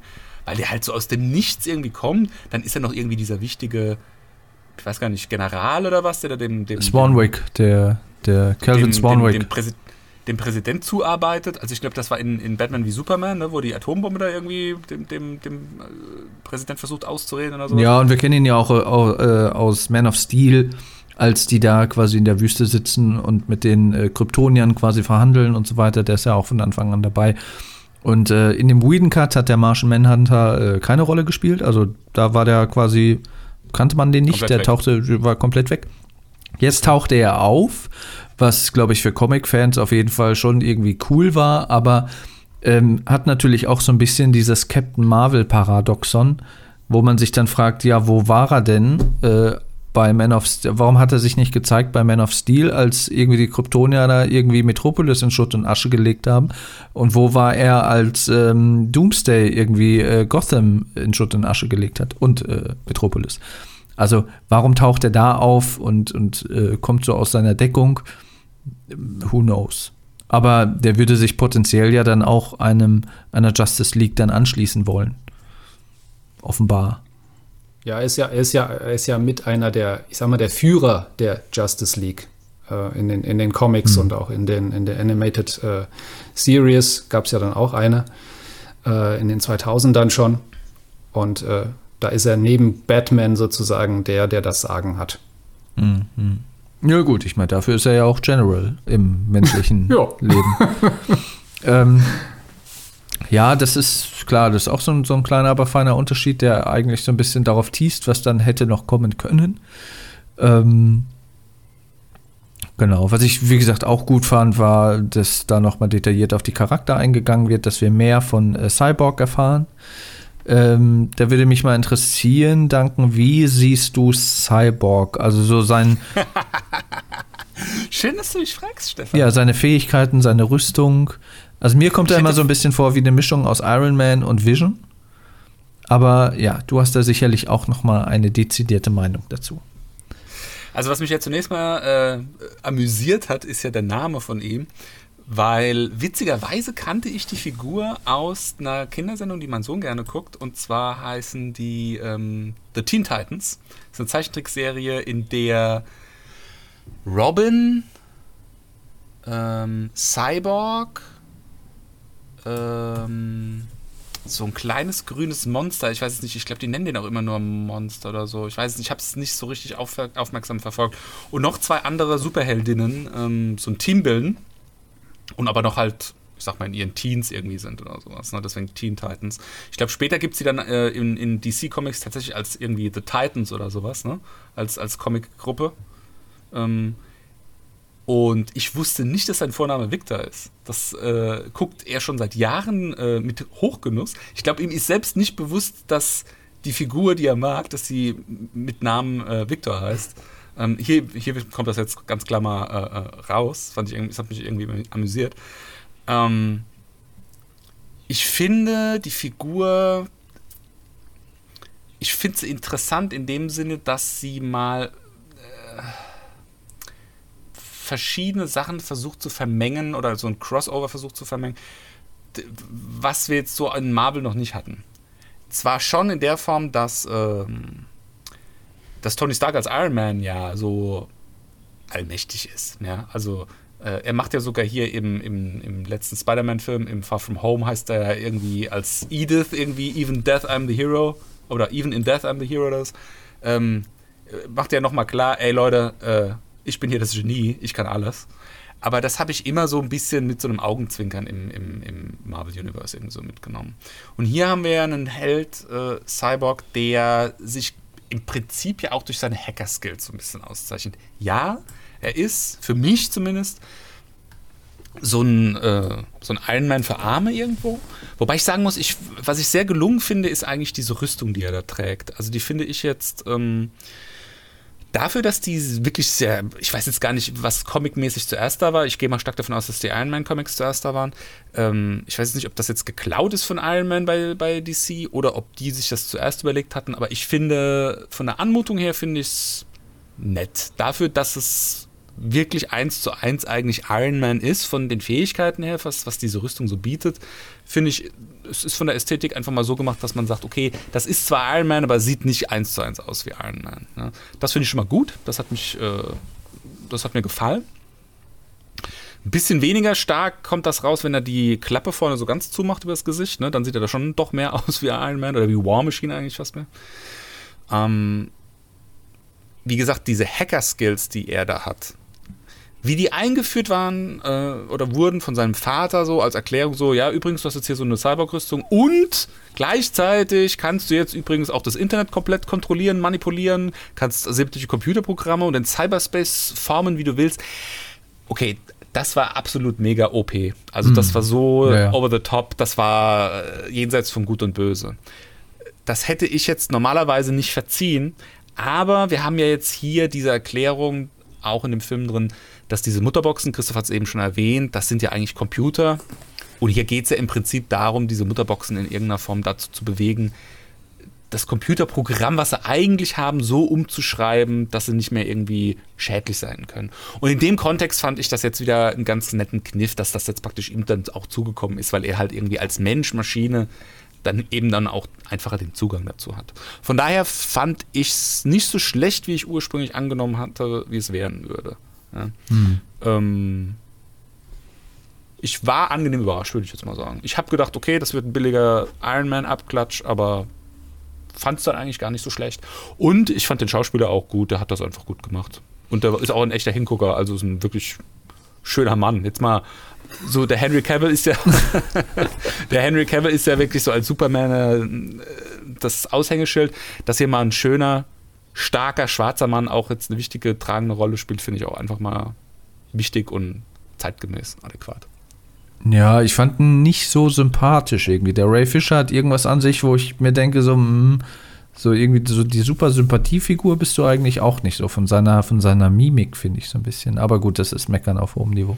Naja, er war ja ein, war ja ein gespaltene, ein gespaltener Charakter. Ja. Er war ja nicht mit sich selbst im Reinen, hin und her gerissen, immer noch irgendwo in der Vergangenheit so ein bisschen äh, verhaftet. Äh, ja, finde jetzt das nicht so schlecht. Ich meine, gut, das war jetzt keine äh, dramaturgische Meisterleistung im Sinne von irgendeinem Shakespeare-Stück äh, à la Kenneth Branagh oder sowas. Aber okay. Für, für Cyborg im DC-Universe ist das okay gewesen. Ja, Ähm, und wie gesagt, ist äh, Christoph? Nee, alles gut. Nee. Mach deinen Gedanken. Ähm, ich finde es, wie gesagt, gut, dass man mehr von seiner Backstory erfährt. Man bekommt ja auch eine Rückblende, wie erfolgreich er als Footballspieler war und so weiter und so fort. Also halt so ein, so ein typischer, ne, so Quarterback, Highschool, äh, Uni-Absolvent, der irgendwie super beliebt ist und dem irgendwie die Welt offen stand und dann äh, ist er ja quasi in einen Autounfall verwickelt worden, zusammen mit seiner Mutter, die dabei auch starb. Ähm, und ja, dadurch kam dann diese tragische Geschichte zustande, dass sein Vater äh, Ulysses, Ulysses, Ulysses, glaube ich, genau, Ja, Ähm, äh, ihn versucht hat zu retten und dann eben auch, weil die ja auch Zugang zu dieser Mutterbox hatten, dann auch mit Hilfe der Mutterbox. Er entstand, er entstand quasi aus der einen Mutterbox. Äh, deswegen ist er ja kompatibel auch mit dem mit den anderen Mutterboxen, weswegen er die ja auch, oder was auch mit ein Grund ist, warum er die am Ende dann auch hacken kann, ja. Aber wie gesagt, er, er bekommt mehr, mehr Screentime, mehr Geschichte und äh, wird auch dem gerecht, was Snyder vorhatte, ihn halt so ein bisschen zu, den, zu dem ganzen Schlüssel irgendwie auch zu machen, das Ganze ja. ich, zu verhindern. ich finde, er hätte halt, ich finde, er hätte halt einfach seinen eigenen Film verdient. Das hätte auch gepasst. Das, ja, das ist auch, war auch angedacht. Äh, ob, ob es einen geben wird, das äh, steht noch in Frage, aber wohl sicher ist, dass nicht Ray Fisher ihn spielen wird. Ähm, denn Warner will das nicht. Ähm, Was, was ist das, Problem bei denen, ich dass da keine Kontinuität mit den Na, Schauspielern in nee, das Problem, ist? nein, nein, nein, das Problem, das Problem an der Geschichte ist ja eine ganz andere. Das war ja eben dadurch, dass das, äh, ähm, also Zack Snyder hat ja gesagt, bevor jetzt seine Version rausgekommen ist, hat er ganz klar gesagt, für ihn und für seinen Drehbuchschreiber Chris Terrio war und ist eigentlich Cyborg Herz und Seele dieses Films. Also deswegen wird er auch so, deswegen wird seine Vorgeschichte und alles, was eben Stefan erzählt hat, so ähm, auserzählt. Ähm, also eigentlich ist in dieser Fassung ist das sozusagen auch das, fast so quasi ein Solo-Film von Cyborg. Quasi. Ähm, so, jetzt war es halt so, dass die in der Joss Whedon-Fassung wurde das ja fast komplett rausgenommen. Da wurde, da wurde auch das, also natürlich das Verhältnis, das, dieses, dieses schwierige Verhältnis zu seinem Vater, das, das war noch da, aber es war, war nicht so tief. Äh, erzählt, warum und wie und wie es sich dann auch au auflöst quasi zum Schluss. Ähm, das wurde alles rausgekattet und auf eine, eine Art und Weise, ähm, die, die dann auch, auch Ray Fisher, den, den Darsteller, auch quasi gekränkt hat. Und, und es war wohl auch hinter den Kulissen tatsächlich so, ähm, dass bei der also er hat ja dann gesagt, dass da so ein bisschen, ein bisschen was Rassistisches auch mitschwingt. Und es soll wohl auch so gewesen sein, dass da die, die Executives und so gesagt haben, ja, also wir wollen jetzt eigentlich nicht, dass da so eine, eine schwarze, also ein Schwarzer so eine dominante Rolle äh, in, in, dieser, in diesem Film drin hat. Das soll, soll nicht so sein. Und das hat er auch mitbekommen. Und er hat sich dann auch in, in Interviews dann danach geäußert, als dann später auch irgendwie dann diese Fanbewegung aufkam und gesagt haben, hier, das war ja nicht der Film, der, der uns irgendwie prophez äh, nicht prophezeit, sondern angekündigt wurde, weil in den Trailern sah es ja ganz anders aus als das, was dann in der Kinofassung dann gezeigt wurde. Und da hat er sich dann auch geäußert und hat gesagt, ja, also das ist, ist ich, ich bin gekränkt und das ist, das ist nicht gut und, und was man mit meiner Figur gemacht hat und so weiter und so fort. Das hat natürlich den Executives auch nicht gepasst. Und äh, deswegen werden sie ihn jetzt auch, auch schassen. Ähm, aber ja, das, das, das ist das Interessante eben auch, äh, also diese Hintergrundgeschichte auch äh, mit, mit der Figur Cyborg in diesem Film und in der Kinofassung, was da so dahinter steckt. Da muss man auch mal einen ganz kurzen, äh, eine ganz kurze Überblende nochmal zu, zum, zum Marvel Cinematic Universe machen. Wir hatten es, ich weiß gar nicht, ob es in der letzten oder in der vorletzten Folge war, aber wir hatten es schon gesagt, das ist ja auch eine Meisterleistung, diese Kontinuität an dieser Vielzahl an hochkarätigen, in Hollywood ja überaus etablierten und erfolgreichen Schauspielern hinzubekommen, über so viele Filme hinweg. Und äh, DC scheitert jetzt schon an, wie viele sind das jetzt? Fünf? Fünf Filme, die irgendwie zusammenhängen? Also, äh, das ist schon eine Meisterleistung, was sie da hinbekommen haben bei Marvel, muss man mal ganz klar so sagen. Mhm. Ein Charakter noch, den, der auch so ein bisschen, ja, so, so ein bisschen mehr Hintergrund bekommen hat, wobei auch nicht sehr viel, aber es wurde auch viel an ihm gedreht, äh, war Flash der immer noch Comic Relief ist, aber nicht mehr ganz, ganz so plump und, und bescheuert wie im Whedon Cut. Das ist auch sowas, was ich mich gefragt habe. Ist im Whedon Cut mehr von seinem Vater, von Billy Crudup zu sehen? Weil ich fand das ja das nicht? Nee. Das, das, das, das kapiere ich gar nicht. Also ich, Billy Crudup ist ja für mich absolut super Schauspieler. Ich liebe den. Der ist einfach toll. Immer wenn der irgendwo mitspielt, ist richtig gut. Ähm, kann ich euch übrigens auch nur wärmstens empfehlen, äh, The Morning Show bei Apple Plus, die, die Serie, spielt auch eine, eine Rolle. Auch sehr gut. Schade, dass der keine wichtigere Rolle da gespielt hat. Das war ja wirklich dann nur so ein, fast schon so ein Cameo-Auftritt nur. Also ja. das war ja eine Minute Screentime oder sowas. Für so einen hochkarätigen Schauspieler. Schade, wirklich schade, weil der hat echt was auf dem Kasten. Ja. Ja, ich finde gut an Flash, dass er so ein bisschen so ein bisschen beleuchtet wurde, wie er versucht, sein Leben in den Griff zu kriegen, was er hat die ganze Zeit irgendwelche Jobs gemacht, wie im Tierheim irgendwie geholfen und so weiter und so fort, obwohl er eigentlich was, was, also in seinem Real Life sozusagen was Gescheiteres machen äh, sollte und könnte. Und ähm, man sieht ja auch am Anfang des Films, als er dann quasi eingeführt wird, diese Szene, wo er sich da bewirbt in dieser Zoohandlung, wo ähm, dann quasi sein Love Interest, die ähm, Iris West quasi im Auto vorbeifährt und äh, dann irgendwie, weiß ich nicht, so ein, so ein LKW-Fahrer guckt gerade nach irgendwas, ist unaufmerksam und wenn er nicht eingegriffen hätte, dann hätte es zu einer tödlichen Kollision, wäre es dann gekommen, die äh, Flash dann aber verhindert hat, indem es dann abermals wieder eine Bullet-Time-Sequenz gab, wo er quasi aus dem Laden raus äh, sprintet in, in Superspeed. Das sah effekttechnisch ganz nett aus, aber es war dann halt auch wieder ein bisschen trashig, weil er holt da in super Slow-Mo die Iris aus dem Auto und legt sie auf den Boden.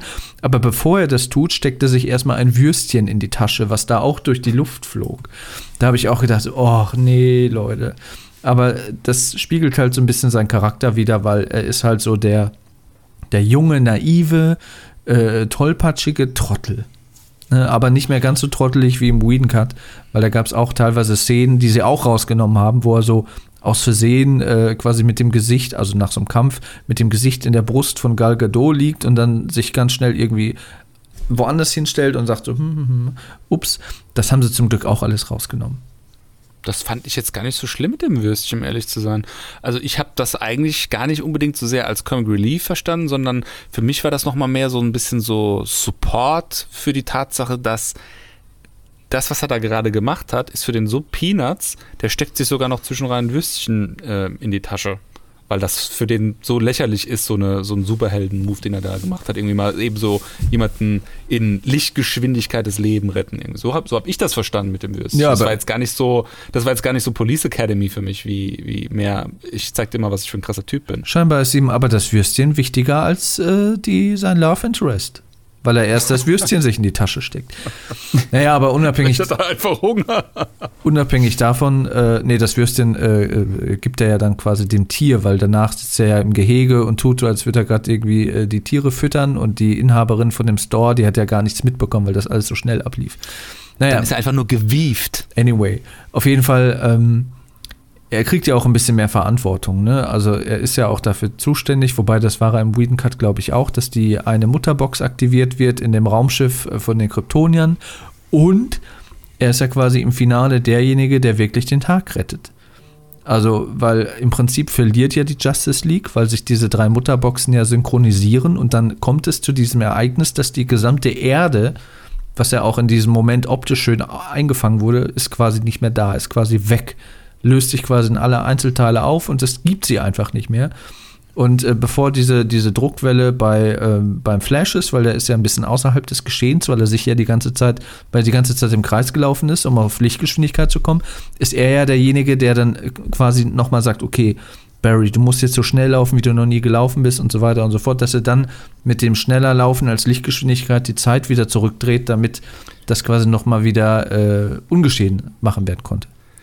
Das hat der, ähm, ich hätte fast Keanu Reeves eben gesagt, das hat der äh, Christopher Reeves Superman übrigens auch schon mal für Lois gemacht. Ja. Da ist der so schnell um die Erde geflogen mit Lichtgeschwindigkeit, dass die in der Zeit zurückgereist ist.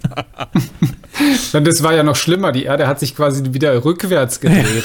Das war, das, das war, das war super, super albern. Aber Ja. nee, also Steff, Stefan hat das richtig gesagt. Also dieser, dieser Moment, äh, äh, wo er dann in diese Speedforce schaltet und dann die Zeit zurückdreht, das ist ein unglaublich, also es, das war ein fantastischer Gänsehautmoment und ein, ein so, so, so beeindruckendes, also so, so einen tollen äh, Moment in einem Comic-Movie gab's, aber habe ich noch nicht gesehen.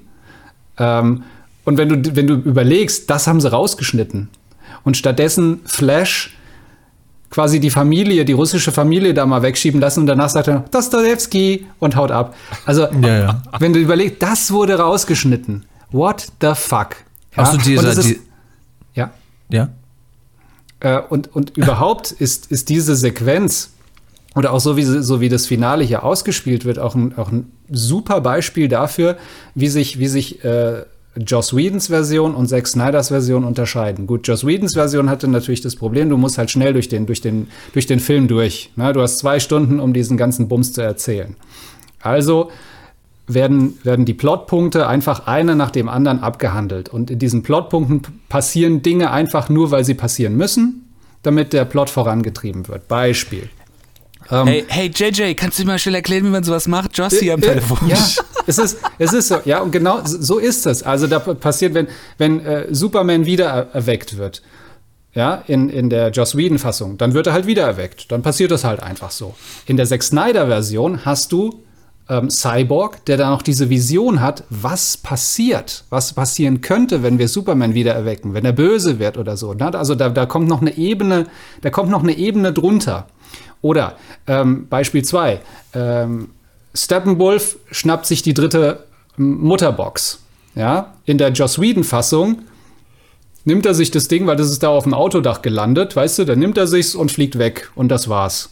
Ja, hier in der Zack Snyder-Fassung rettet ja dann Ulysses, der Vater von Victor, die Box quasi erst nochmal, sperrt sich ein, markiert die Box und, und opfert sich in diesem Zusammenhang. Also wir haben hier nochmal eine emotionale Ebene, die nochmal eingebaut wird in diese Handlung.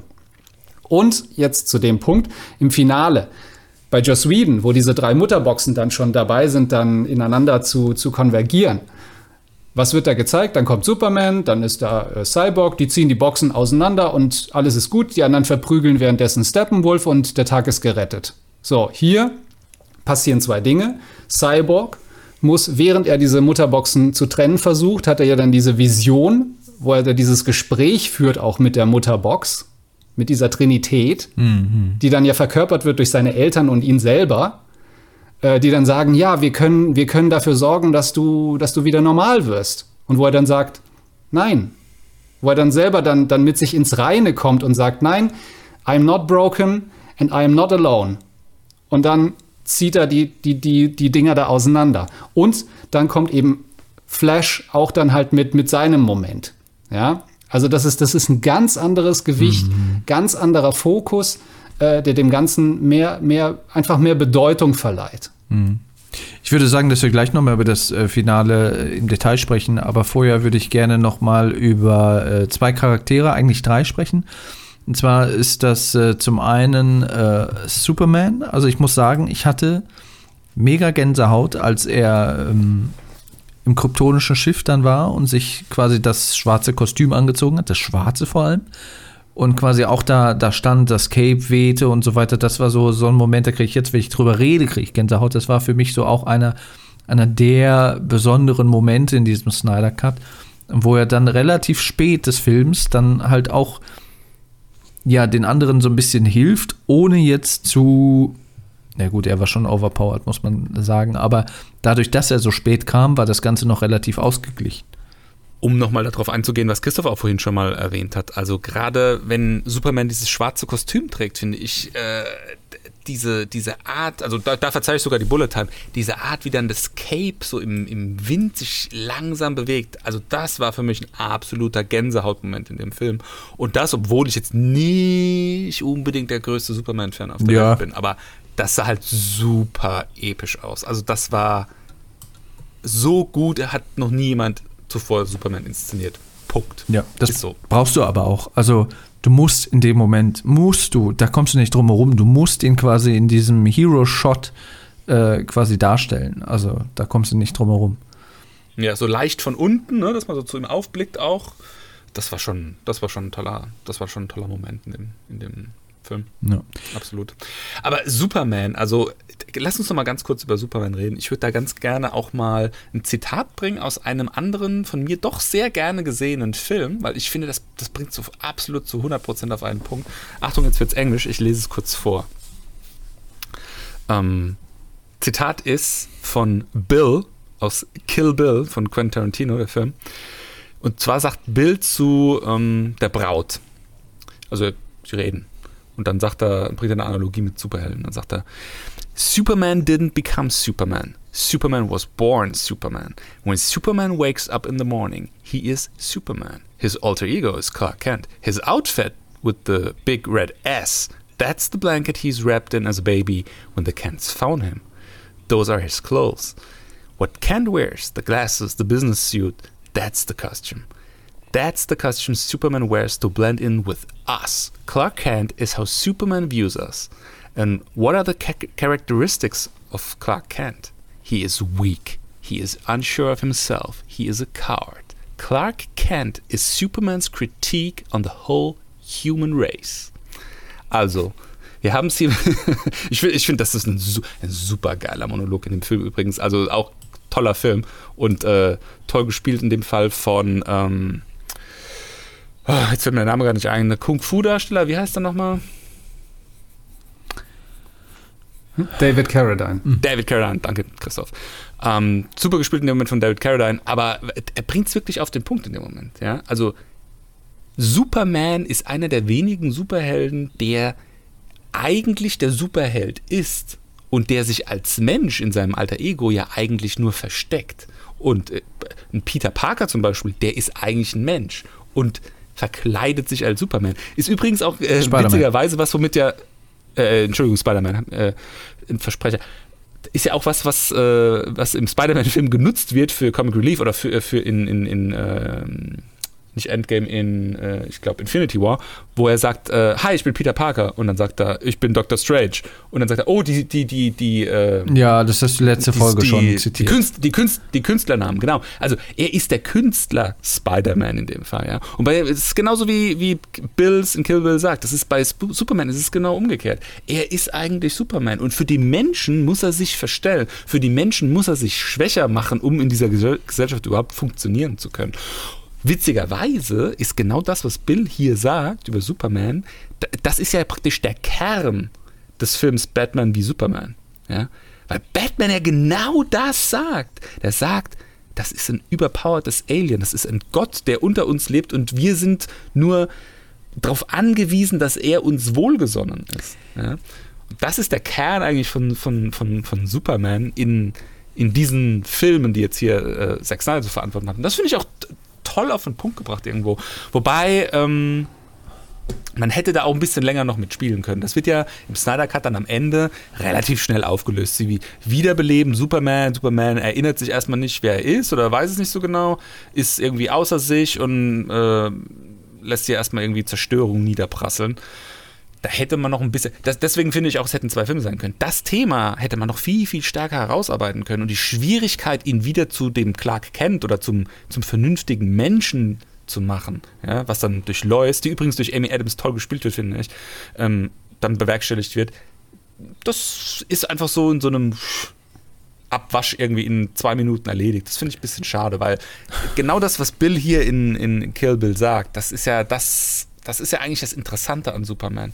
Diese ganzen Superfähigkeiten, den Laserschießen, Einfrieren, bla bla bla, ich bin übermächtig, ich box jeden Endgegner um das finde ich uninteressant. Das ist das, was mich interessiert. Davon will ich mehr sehen. Ja, ich, ich, ich finde, ganz kurz, ich finde den, ich find den äh, Gedanken, also ja, ist ein guter Monolog, gebe ich dem recht, aber Superman als klar kennt, ist ja auch klar kennt, weil er sich quasi natürlich auch verstecken will und muss, weil er nicht die ganze Zeit mit dem Cape rumfliegen kann.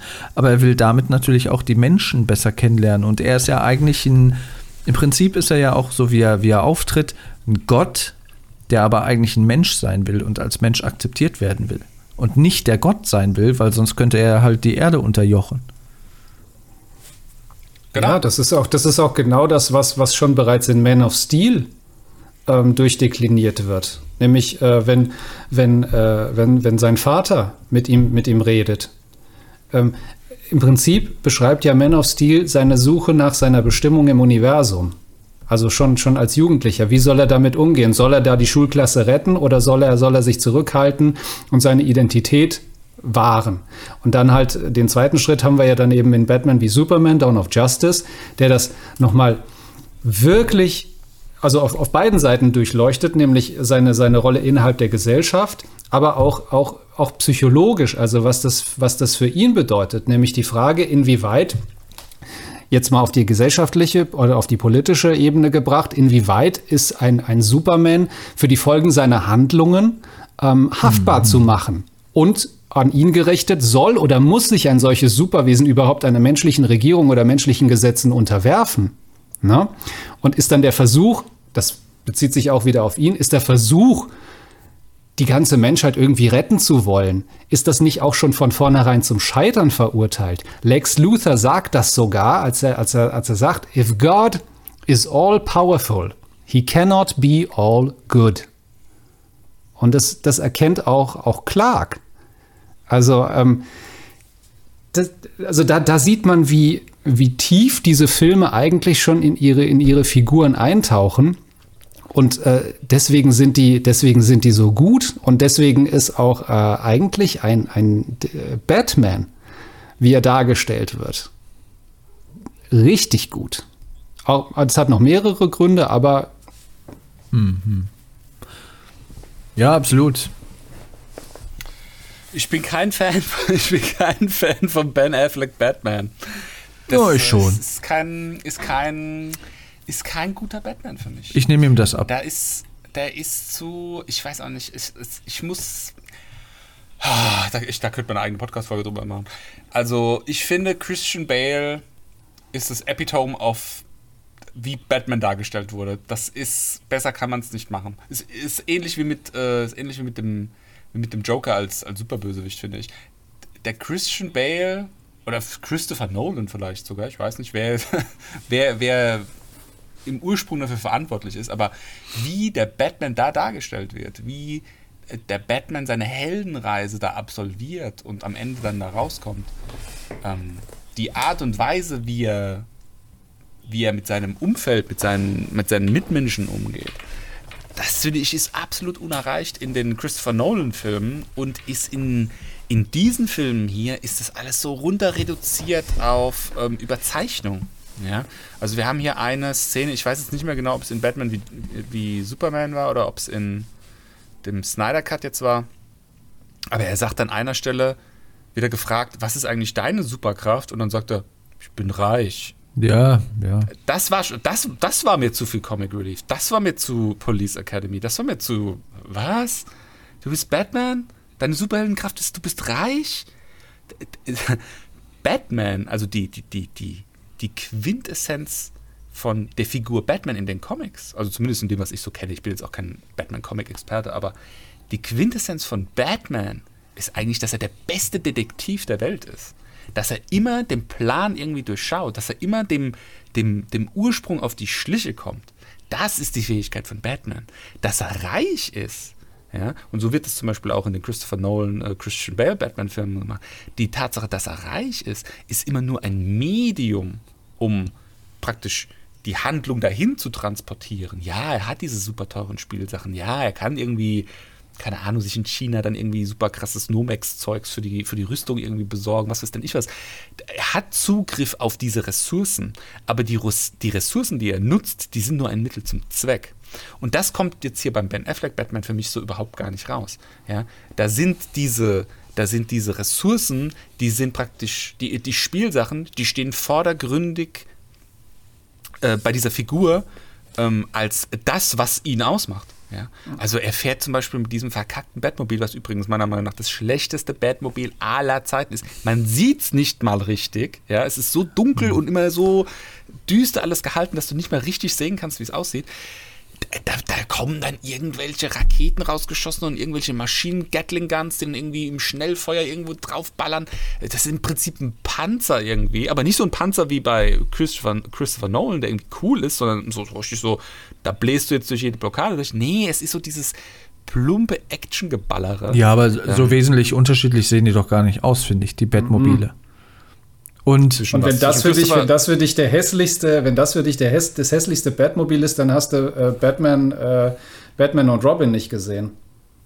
Batman und Robin. Doch, ja. den habe ich gesehen, stimmt, ja, das ist, das, das war auch übel. Aber das ist, äh, das ist eine Class of its own, das ist so unterirdisch. da braucht man gar nicht sprechen. Also, faktisch, das beste Batmobil meiner Meinung nach ist das äh, Michael Keaton Batmobil. Das war richtig, das hatte Stil, das sah cool aus. Ähm, ich finde auch das Batmobil von von Christian Bale fand ich auch nicht keine kluge Wahl. Ich habe mich dann irgendwann dran gewöhnt gehabt, es waren ja drei Filme, aber fand ich von Anfang an irgendwie jetzt nicht so geil. Ich fand die Idee, dass es ein Panzer ist, das war ja damals was Neues. Ich meine, gepanzert waren die schon immer, aber dass du halt wie so ein Panzer durch alles durchbläst, das war ja so das Christopher Nolan-Ding. War jetzt hier irgendwie auch so das Ding, aber es ging halt mehr so um dieses Geballere, um dieses, ich zerschieße jetzt hier alles, schieß alles weg, was mir im Weg steht. Und das ist das, was mich gestört hat. Ja, was ein bisschen der Unterschied natürlich ist, äh, der Ben Affleck Batman tötet halt auch. Ne? Also das hat ja der, ähm, der ähm, Christian, Christian Bale Batman nicht gemacht. Also der hatte ja immer das Credo, es wird niemand getötet. Das ist aber das ist das Gute. Das fand ich gut. Da, ich bin mir nicht sicher, ob das ähm, auch eine Alan Moore-Erfindung war, dass Batman die Leute plötzlich umbringt, aber das ist ja auch ein Thema in den Batman-Comics, ne? Dass Batman ab einem gewissen Punkt irgendwie kurz einen Prozess auch macht. Ähm, oder auch hier diese Brandzeichen. Ne? Ich weiß nicht, ob das ein Ding im Comic ist, aber dass Ben Affleck irgendwie die Leute brandet, das ist ja schon, das ist eine harte Nummer, ne? Also das ist schon richtig hardcore, krasse Folter. Ja. Und eine, eine Sekunde, Christoph. Ähm, ich finde nicht alles schlecht. Ich finde den Ben Affleck als Ben Affleck Batman nicht so toll. Was ich toll fand, sehr gut gelöst. Das hätte ich mir auch ein bisschen mehr in äh, den Christopher Nolan Batmans gewünscht. Ich fand die Art und Weise, wie Alfred dargestellt wurde, das war cool. Das war zeitgemäß weg von diesem, ähm, keine Ahnung, viktorianischen Bild eines Butlers, der da irgendwie den Haushalt schmeißt, hin zu einem Sidekick. Das fand ich ein cooler Twist. Also, ähm, als, als damals angekündigt wurde, dass äh, Ben Affleck Batman spielen wird, da gab es ja einen riesen Aufschrei. Ja gut, das war aber halt auch um, damals als Christian Bell der Batman. Ich weiß, war. ich weiß. Und dann, um Gottes Willen, wie kann er nur und wie können die nur? Und das ist doch eine Vollkatastrophe und blibla blublabli. Ähm, letztendlich, und das war auch damals schon mein erster Gedanke, wo ich gesagt habe, okay, das passt. Der sieht so aus wie in den Comics, also in den modernen Comics. Der sieht aus wie aus wie der Batman in der Animated Series. Und er fucking sieht so aus wie Batman in den Arkham Computerspielen. Mhm. Ja, der ist so ein bisschen Also- abgerissen, ne? So und, auch vom, mit und, auch vom und so. ja, und auch vom Design her. Also er kommt dieser modernen äh, Version, also, die, die, also der popkulturellen Batman-Version in der Physiognomie, vom Look und vom Design am nächsten. Jetzt Ja. kann man sagen, ja, das ist ein Zugeständnis, ähm, aber das gab es noch so nicht. Also er ist von, von, von dem Aspekt her ist er eigentlich der, der am nächsten dran ist an der, an der Darstellung des Comics. Und äh, Stefan hat es ja gesagt, es ist ein Batman, der tötet. Da haben sich auch alle aufgeregt und gesagt, das kann nicht sein, Batman tötet nicht. Ja, aber wir haben es hier mit einem Batman zu tun, der ist schon, also der, der ist schon alt. Der hat schon ein paar Jahrzehnte hinter 20 sich. Jahre, ja. Der hat, sein, der hat den Tod, der hat den Tod seines, seines Partners Robin zu verkraften. Ob er jetzt daran mitschuld war oder nicht. Also der Joker spielt ja darauf sogar an am Ende von, von Justice League. Äh, warum schickst du ein, ein Kind, um die Aufgabe eines Mannes zu erledigen? Na? Ha, ha, ha, the joke is on you, Batman. Das heißt, wir haben es hier mit einem, mit einem äh, desillusionierten Menschen zu tun, einem gebrochenen Mann, und äh, der hier jetzt mit, mit, verschiedenen, mit verschiedenen Aspekten äh, umgehen muss. Und das wird ja in, in, in Batman wie Superman wird es, wird es hervorragend dargestellt. Es wird auch sogar explizit angesprochen. Was, was macht dieses Leben als dunkler Ritter mit der Psyche eines Menschen? Ähm, wie kann ein Batman äh, die Grenzen der Selbstjustiz ausreizen? Wie groß ist die Gefahr, dass man dabei den Maßstab verliert? Ne? Stichwort die, die Verbrecher zu branden, also in Brandzeichen. Und es gibt ja diese eine Szene, wo Alfred das wunderbar sagt. Wo, wo, er, wo, wo es ja dann auch darum geht, dass, dass äh, Batman ja miterlebt, wie, wie äh, Met Metropolis da äh, in Schutt und Asche gelegt wird durch den Kampf zwischen, zwischen Superman und Zod und, und da auch äh, M- äh, Mitarbeiter verliert, Kollegen, ja. Ähm, das, das ist auch ein Trauma, womit er dann auch umgehen muss und worin ja dann auch sein Hass gegenüber Superman ja dann grundiert ist. Das hat halt auch, ein, auch, ein, äh, auch, ein, auch eine wichtige Funktion. So, und dann sagt ja Alfred zu ihm, ähm, That's how it starts. The fever, the rage, the feeling of powerlessness that turns good men cruel. Und das beschreibt es halt einfach. Ne? Und deswegen ist, ist, ist dieser, dieser Ben Affleck Batman auch viel näher dran an den, an den Comics von, von äh, Frank Miller, von den Dark Knight Comics.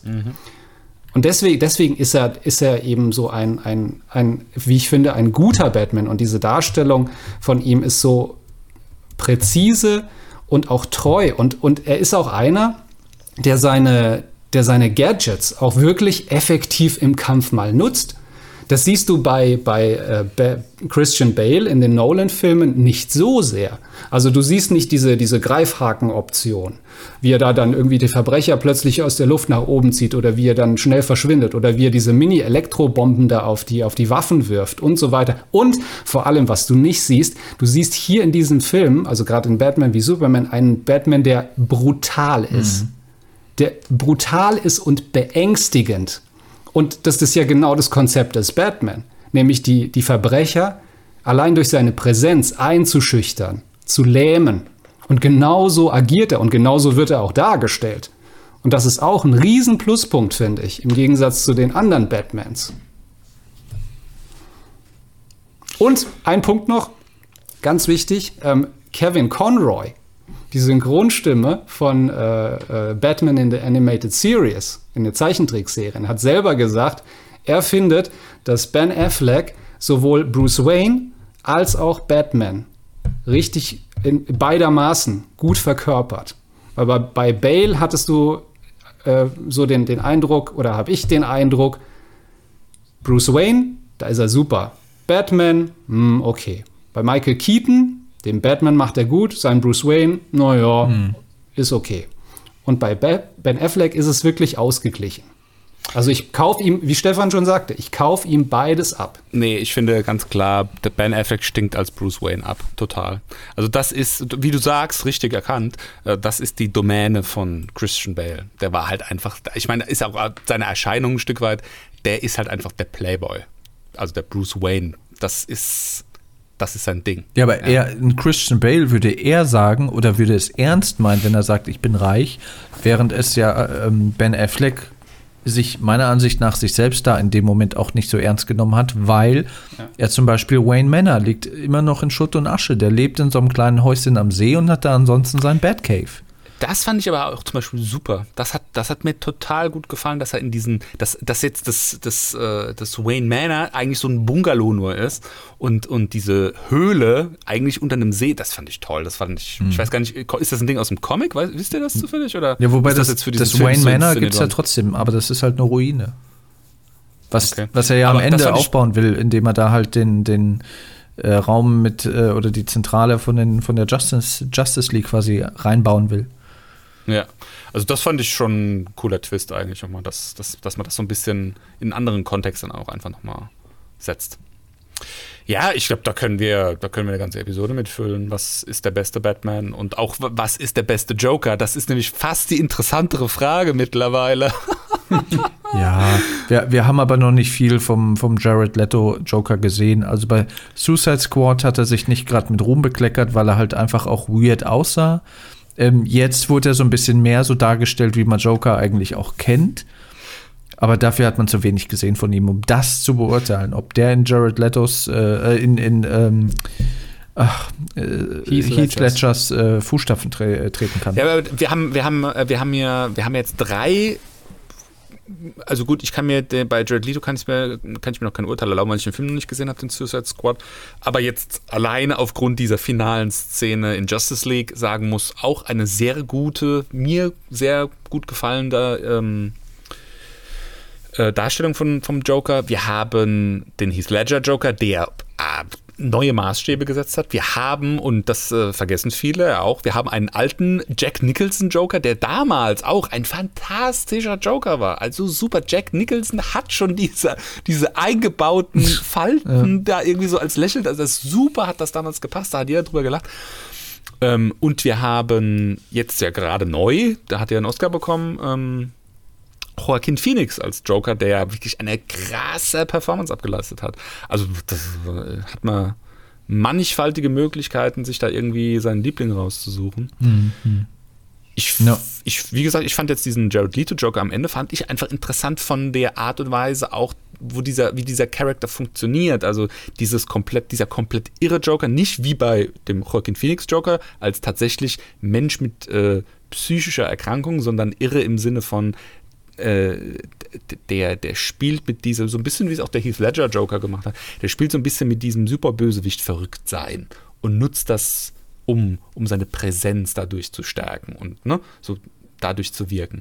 Und das finde ich eigentlich eine interessante Facette an dieser Figur, wenn man das, wenn man das dafür benutzt. Ne? Ich fand auch beim Joaquin Phoenix diese, wir haben es hier mit einem, einfach mit einem psychisch kranken Menschen zu tun, diese ähm, Art des Jokers, die fand ich auch mal neu und, und, und abwechslungsreich und hat mir sehr, sehr gut gefallen. Ähm, ich finde, die passt halt jetzt nicht unbedingt so super gut zu einem Batman-Film. Ja? Also damit dann einen Batman-Film zu machen, deswegen haben sie Batman ja im Joker-Film mit Joaquin Phoenix auch weggelassen, weil das weicht das dann so ein bisschen wieder auf. Ne? Auch dieses ganze Thema psychische Erkrankungen, was ja ein ernstes Thema ist, ja ein ernster Film. Ähm, aber wir kommen jetzt ein bisschen ab vom, von dem Thema, worauf ich eigentlich hinaus wollte. Ich wollte eigentlich darauf hinaus, dass ich ähm, gerne mehr von diesen Jared Leto Joker in Zukunft noch sehen würde. Mich interessiert dieses äh, Team-Up-Event am Ende. Ne? Er gibt mir irgendwie die Friedenskarte, sagt hier, solange du die hast, sind wir, haben wir Waffenstillstand, kämpfen wir nicht gegen Das will ich sehen. Ich will jetzt wissen, wie geht das weiter. Ich bin total super krass angefixt. Ich will jetzt irgendwie meinen nächsten Shot. Wo ist der Film? Was, was, was passiert da? Und auch dieses ganze Apokalypse-Szenario. Der Batman hat so einen krassen Mantel an, alle sind irgendwie abgebrannt ohne Ende. Äh, wir haben ja ganz viele neue äh, Superhelden oder Helden, Heldinnen am Ende noch gesehen, die damit aufgetaucht sind mit, mit, mit Batman zusammen. In diesem Apokalypse-Setting. Wir haben diesen bösen Superman. Ja, also. Da kannst du nochmal einen Film machen, der nochmal besser ist als Justice League. So rein vom Setting, rein vom Material, was da drin steckt, finde ich. Also, ja, da sagte ich ja, der, drauf. Der und, Gedanke war ja, dass es drei Filme gibt und äh, genau. quasi das Setting oder das Szenario sich in dem, in dem Finale quasi dann wiederfindet. Und Fun Fact, ich weiß jetzt nicht, ob das tatsächlich äh, passiert ist oder ob das eine Zeitungsente ist, deswegen sollte man Vorsicht genießen, könnte auch eine Urban Legend sein. Aber angeblich soll ja Jared Leto Druck auf ähm, die die Produzenten des Joker-Films mit Joaquin Phoenix ausgeübt haben, weil er nicht wollte, dass so kurz nach seiner Darstellung des Jokers, nach seiner Interpretation der Figur, gleich wieder ein anderer den Joker spielt, äh, in der äh, Hoffnung, dass sein, sein, seine, wie er den Joker dargestellt hat, dass das nicht so schnell wieder verschwimmt in, in den Gezeiten der, der Hollywood-Filme. Äh, Finde ich eine interessante Sache, wenn das tatsächlich so vonstatten geht. Ja, ist aber auch ein bisschen Eitelkeit, finde ich. Also, pff. Ja klar, das ist pure Eitelkeit, logisch. Aber siehst du mal, wie wichtig ihm diese äh, dieses äh, Impersonifizieren von, von dieser Figur, wie, wie wichtig ihm das war, ihn darzustellen. Also, Mhm. ne? Ja, ja, so viel zu äh, Batman, würde ich sagen. Also, wir kommen gleich nochmal auf ihn zu sprechen, wenn wir, denke ich mal, über das Finale sprechen. Ich würde aber gerne nochmal vorher über ähm, Darkseid reden, den wir ja auch in dem, in dem Whedon Cut haben wir den ja gar nicht zu Gesicht bekommen. Also wir haben ja quasi nur Steppenwolf gesehen und Steppenwolf war quasi, man wusste zwar, er ist so der, der Handlanger von Darkseid, aber wir haben Darkseid nicht gesehen. Jetzt im Snyder Cut haben wir ihn gesehen. Erstmal in dieser Skype-Konferenz, wo er da so in diesen komischen Monolithen eingebaut war und eingewachsen war. Aber dann auch später dann äh, durch äh, Szenen auf Apocalypse und dann auch durch das Portal ganz am Ende. Ähm, also Fans sagen ja auch, dass der sehr comic-akkurat ist. Ja, Punkt. mehr kann man dazu, ja. mehr, mehr kann man dazu auch nicht sagen. Nee, also das ist, also klar, man kann es als, die einen würden jetzt sagen, ja, das war Fanservice, aber nee, du hast ja schon richtig gesagt, er war eigentlich schon von vornherein immer schon drin im Film. Wurde von Joss Whedon halt rausgenommen. Und jetzt, jetzt ist er halt wieder da. Also und, und man, man freut sich. Ich finde also auch wieder gut, das kommt dann auch aus dem Comic, aber auch wieder einfach ein unkreativer Name. Wir brauchen einen, wir brauchen einen Schurken. Darkseid. Oh ja, okay. Gut, der wird ja nicht SID geschrieben, sondern SEID. Egal wie es geschrieben wird, das ist einfach nicht kreativ. Also ich finde, das ist. Äh, Ja, Leute, es ist halt das Comics und die Comics waren damals halt für Kinder beziehungsweise für Jugendliche. Also ist, Ja, aber wir also sprechen ist hier ja- nicht von, von, von höherer Literatur. da ist ja, ja, aber da ist ja Thanos, ja, der ja auch irgendwie aus der äh, griechischen Mythologie entlehnt ist. Ja. Irgendwie ist ja noch kreativer als, als Ja, Bösewicht. hast du recht, hast du recht. Ja. Also, ich muss sagen, Darkseid hatte so ein bisschen die Statur von Thanos. Ne? Man könnte jetzt unken von wegen, ja, ist ja wie bei Marvel. Aber wir haben natürlich jetzt auch nicht gesehen, wie powerful der ist, außer ähm, in der Schlacht, in der Rückblende, diese epische Schlacht. Da haben wir gar nicht drüber Ja. gesprochen. Aber ähm, ja, das ist ja so, dass die zum ersten Mal auf der Erde landen und versuchen, die Erde einzunehmen, haben dann verloren was ja auch eine Schmach ist, weil die haben irgendwie 12.000 äh, Welten erobert und dann kam die Erde und da haben sie versagt. Das war natürlich sowieso nochmal so ein, so, ein, so ein Ding von Darkseid, was ähm, oder er wusste es erst gar nicht, ne, dass die Erde der Planet war, wo die damals verloren haben, ne? Und wo dann sich herausstellte, durch die Vision auch, die ja Steppenwolf hatte, dass dort die Anti-Leben-Gleichung steckt. Die Anti-Leben gleich. Das, das, auch das Lustige war, wie er verloren hat. Das war ja auch so ein bisschen dieser, dieser Moment aus Infinity War. You, you should have gone for the head, wo Ares ihn quasi mit der Axt erwischt und ihm die Axt dann in die Schulter rammt. genau wie Thor damals Thanos. Und er dann so sagt, oh, du hättest auf den Kopf zielen sollen. Das war da, da habe ich da auch in dem Ja, Moment ja. gedacht, hm, ja, du hättest auf den Kopf zielen sollen. Da war ich aber ein bisschen erstaunt darüber, weil das war der erste Moment, wo man auch Blut gesehen hat. Also der hat echt gesaftet. ja, genau. Ja, ja, ab 16 freigegeben. Ja. Wobei, ich glaube, in den USA PG-13, nee, R-rated sogar in den USA und in. Deutschland äh, ab 12, genau. Echt? Ja, okay. Ah ja, gut, was halt Comic-Gewalt ist. Also beide Versionen sind ab 12 freigegeben, ja. Ja, Batman wie Superman ist 16, weil wegen der Kampfsequenz. Hm. Ja, wie gesagt, man weiß halt noch zu wenig von ihm. Also ähm, das wäre ja auch in einem potenziellen zweiten und dritten Teil dann sicherlich interessant, Ja. wie, wie, wie, wie mächtig äh, Darkseid da ist. Also im DC-Comic-Universum ist er ja quasi, ja, so wie Thanos, so sogar, ich glaube, noch bösewichtiger, also so wie Galactus im Prinzip im Marvel-Universum. Das Manko an der Figur finde ich, das wird, also wenn es, wenn es Folgefilme geben sollte, das Manko an ihm ist, glaube ich, die, sind die Augen, die leuchten. Und das Problem ist, es wird so viel über die Augen mhm. erzählt. Und das war so das, das Plus halt bei, bei Thanos, wie sie ihn dann auch später dann halt animiert haben. Ja, war, in Infinity ja. War und so. Also du, du, du siehst in den Augen so viel und das ist so gut gemacht, dass du dann auch eine Verbindung aufstellen kannst zu dieser Figur. Ja, das habe ich ähm, auch und das sofort wird, gedacht, das, als ich Augen gesehen habe. Na, und das wird, das wird bei, bei Darkseid könnte das schwierig werden. Mhm. Aufgrund dieser leuchtenden Augen, weil dann sieht er einfach immer aus wie so ein, wie so ein Bösewicht halt. Also wie, ne? Taschenlampen. Ja, das ist halt, weiß ich nicht, keine Ahnung. Er sieht immer so aus, so wie Superman, kurz bevor er seinen Hitzeblick irgendwie abfeuert. ja, genau. Ähm, die Frage ist natürlich auch, was hat er für ein Motiv? Ne? Thanos war ja, der hatte ja eine Agenda.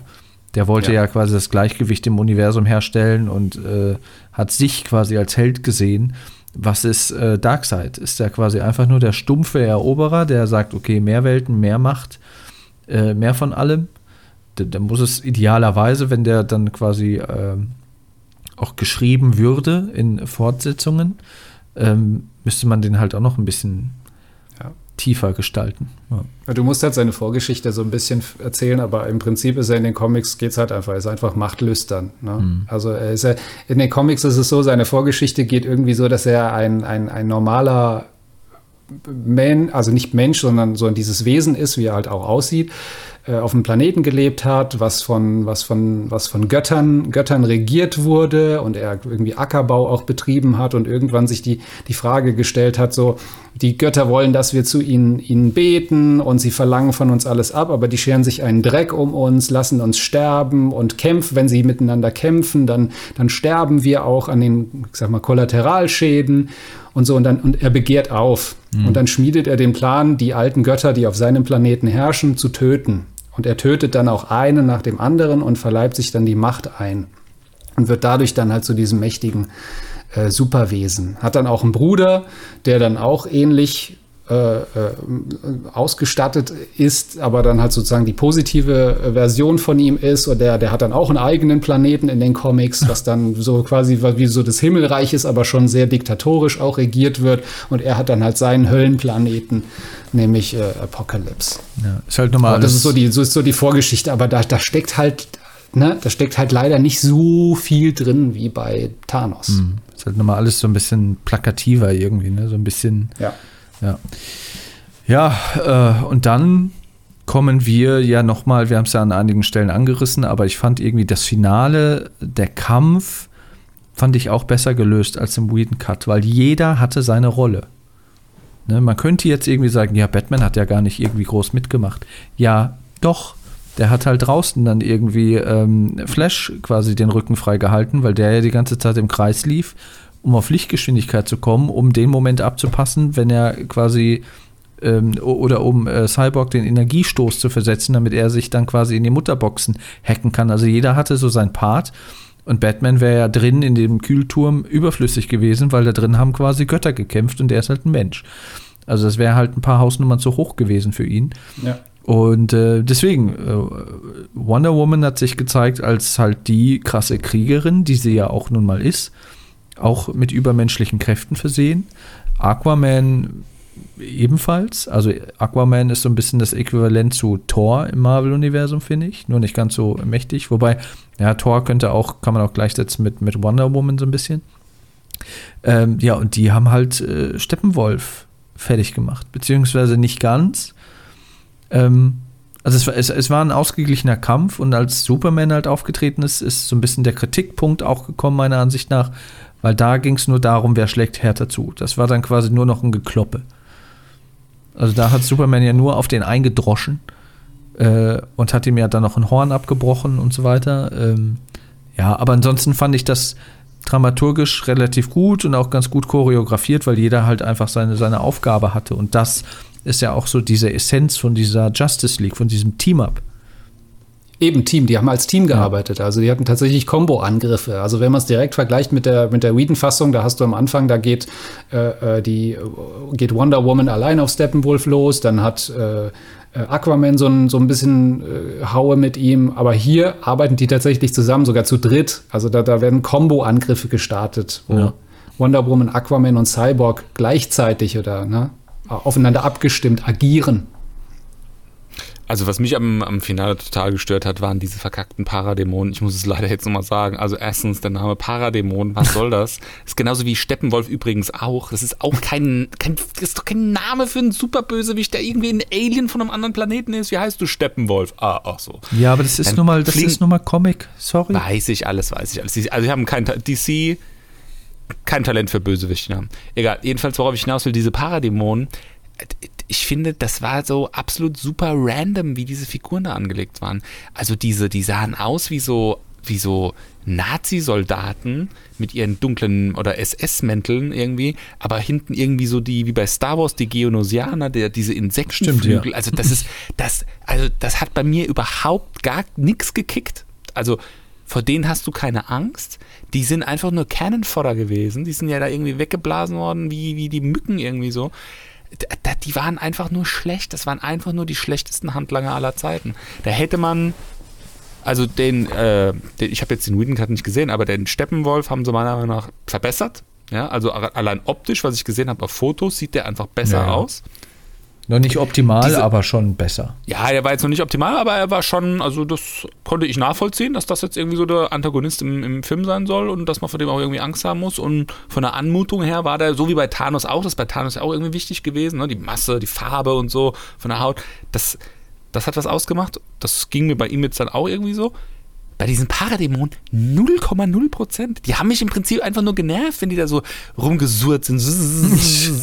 ja, was, also ganz ehrlich, was soll der Quatsch irgendwie so? Nimm denen die blöden Flügel weg, dann gib denen von mir aus irgendwie halt richtige Flügel oder sowas, ja, oder Jetpacks von mir aus, wenn es sein muss, aber diese blöden, also es tut mir leid, irgendwie so bullige 2-Meter-Schränke, die irgendwie 150 Kilo wiegen und dann haben die so dünne Hautflügel wie so eine Mücke oder was. Also sorry, ey, ganz ehrlich, was soll der Quatsch? Also das fand ich, das fand ich irgendwie nicht so gut gelöst und ähm, ich finde es schön, dass der Karl Drogo jetzt auf seine alten Tage hin nochmal irgendwie was reißen kann als Aquaman. Aber den fand ich jetzt gegen Ende hin dann auch so ein bisschen so dran getackert. Also er hat dann nicht mehr wirklich irgendwie so eine eigene Agenda. Er ist halt da, weil er gefragt wurde. Er hilft da halt so ein bisschen, weil, naja, er kann's halt. Er sagt die ganze Zeit, das ist keine gute Idee, macht das nicht. Wir machen es trotzdem halt die Fresse. er ist so, er, er wird so komplett ignoriert, er hat keinen, ne, er hat keine Intention mehr irgendwie, irgendwo- er, er hilft halt, weil er halt helfen kann. Fand ich jetzt gegen Ende so ein bisschen schwach dann irgendwie. Also es hat mir dann noch so ein bisschen gefehlt. Und ich finde auch die Wonder Woman ist viel zu underrated genommen worden als Figur. Die ist nämlich für mich in dem Film, trotz Superman, die Hauptfigur eigentlich, kriegt aber nicht die Screentime einer Hauptfigur.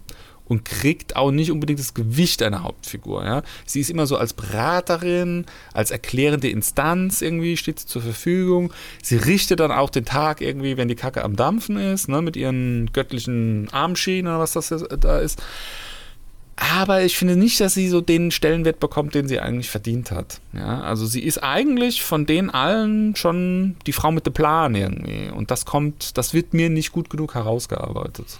Auch gerade im, im, im, am Ende, gegen Ende ist sie ja, wie du ja schon gesagt hast, sie ist ja eigentlich Tor. Sie ist ja eigentlich die, ich meine, gut, klar, Superman ist allmächtig, ja, wenn der mal richtig loslegt, aber solange halt Superman nicht mitmacht, ist sie ja eigentlich diejenige, die als Superheldin den Tag retten kann. Das kommt mir nicht klar genug raus. Also sie ist eher als äh, Diana Prince, hat sie quasi. Übrigens auch ein Scheißname für die Comicfigur. Das ist eine Frau, das ist eine Superheldin, das ist die Prinzessin von diesem Amazonenstamm. ja, deswegen heißt Wieso sie ja heißt Prince die- mit Nachnamen. Nein, wieso heißt der nicht Princess, Mann? Prince, ein Mann. Das ist ein Diane Mann. Pr Diana Prince heißt Ja. sie. Ja, Prince, nicht Princess.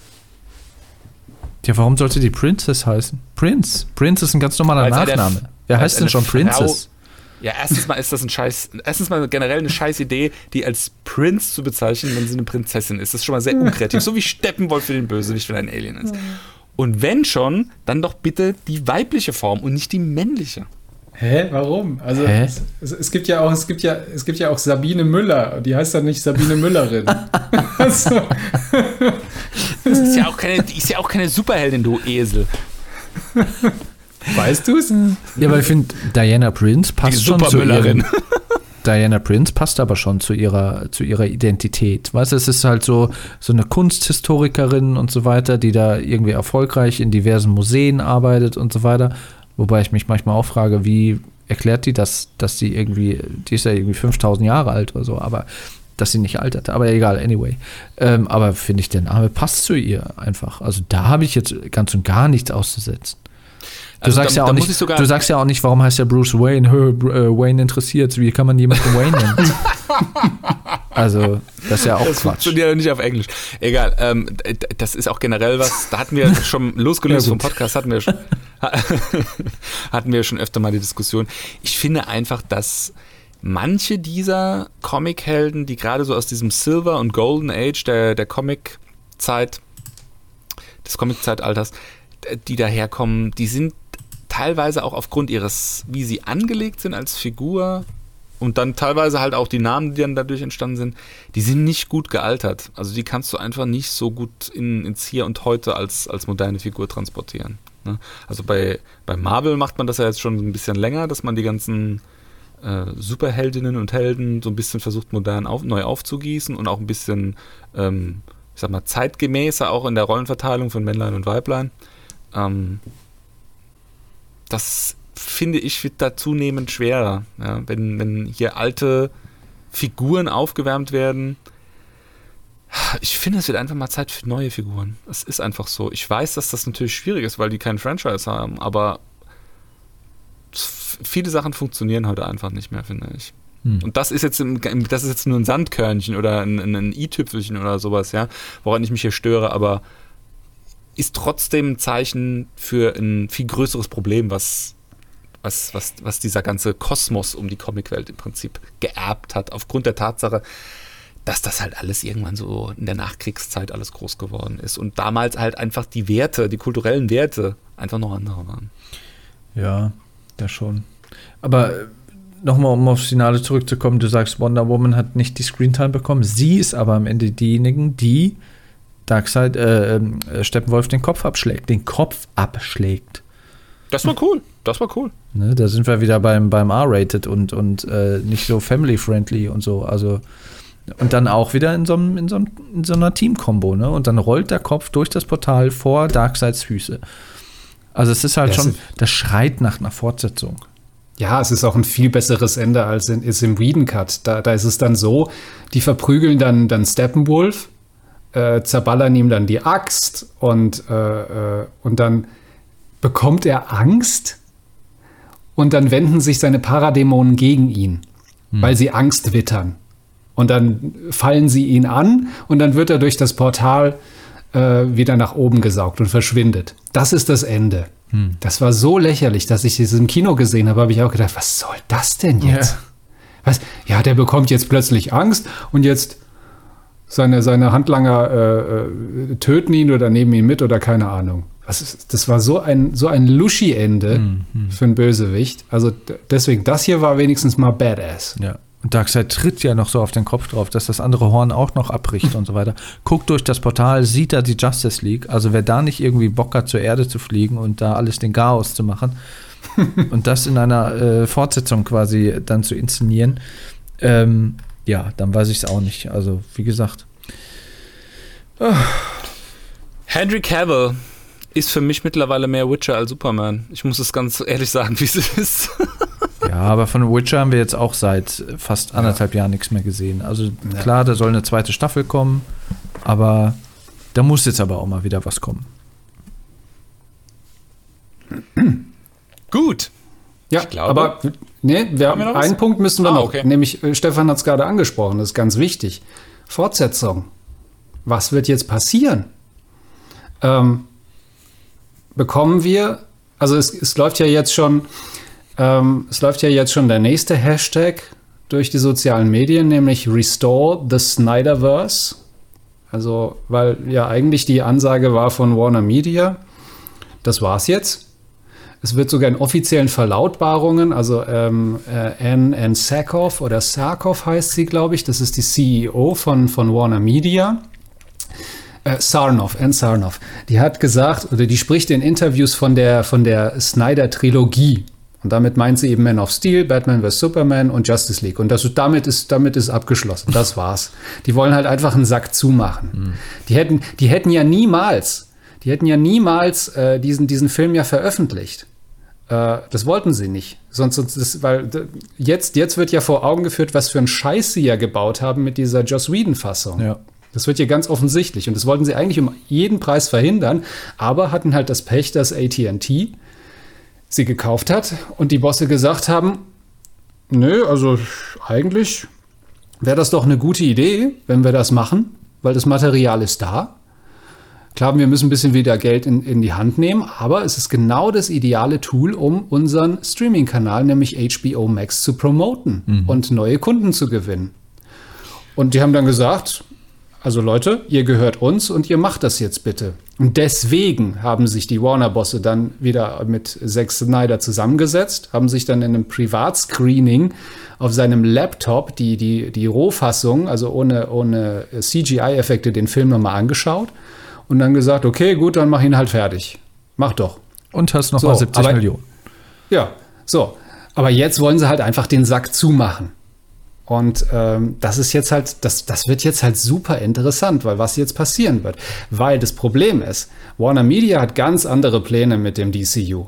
Äh, die wollen, ich, ich weiß aber nicht welche, weil die Filme, die sie raushauen, die sind, die, die gehen von mal gut bis grottenschlecht. Also Suicide Squad war sowieso eine Vollkatastrophe. Mhm. Da war auch schon die Diskussion, dass das, äh, ich glaube, Richard Ayers heißt er, der Regisseur, der hatte sich auch bitterlich beklagt, dass sein Film zusammengetackert äh, wurde. Also es überhaupt nicht die Fassung ist, die er, die er, die er, die er rausbringen wollte. Jared Leto hat sich auch beschwert, dass viele seiner Joker Szenen rausgeschnitten wurden aus dem Film.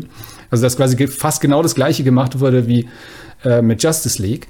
Ähm, kommt jetzt ein neuer und, Suicide Squad, ne? Von James jetzt Gunn. Kommt, ja, jetzt kommt ein ganz neuer Suicide Squad. Also, äh, wie gesagt, das ist, das ist, mhm. das, das, ist so ein Durcheinander. Dann hast du mit Birds of Prey diese Harley, Harley Quinn-Film, der auch so, ich weiß nicht, was das sein soll. Dann hast du mit Wonder Woman 1984 einen Film, der sowas von oh. zerbombt wurde von der Kritik und zu Recht. Ja. Und ähm, der, auch, der auch überhaupt nicht in die, in die, in die Reihe passt.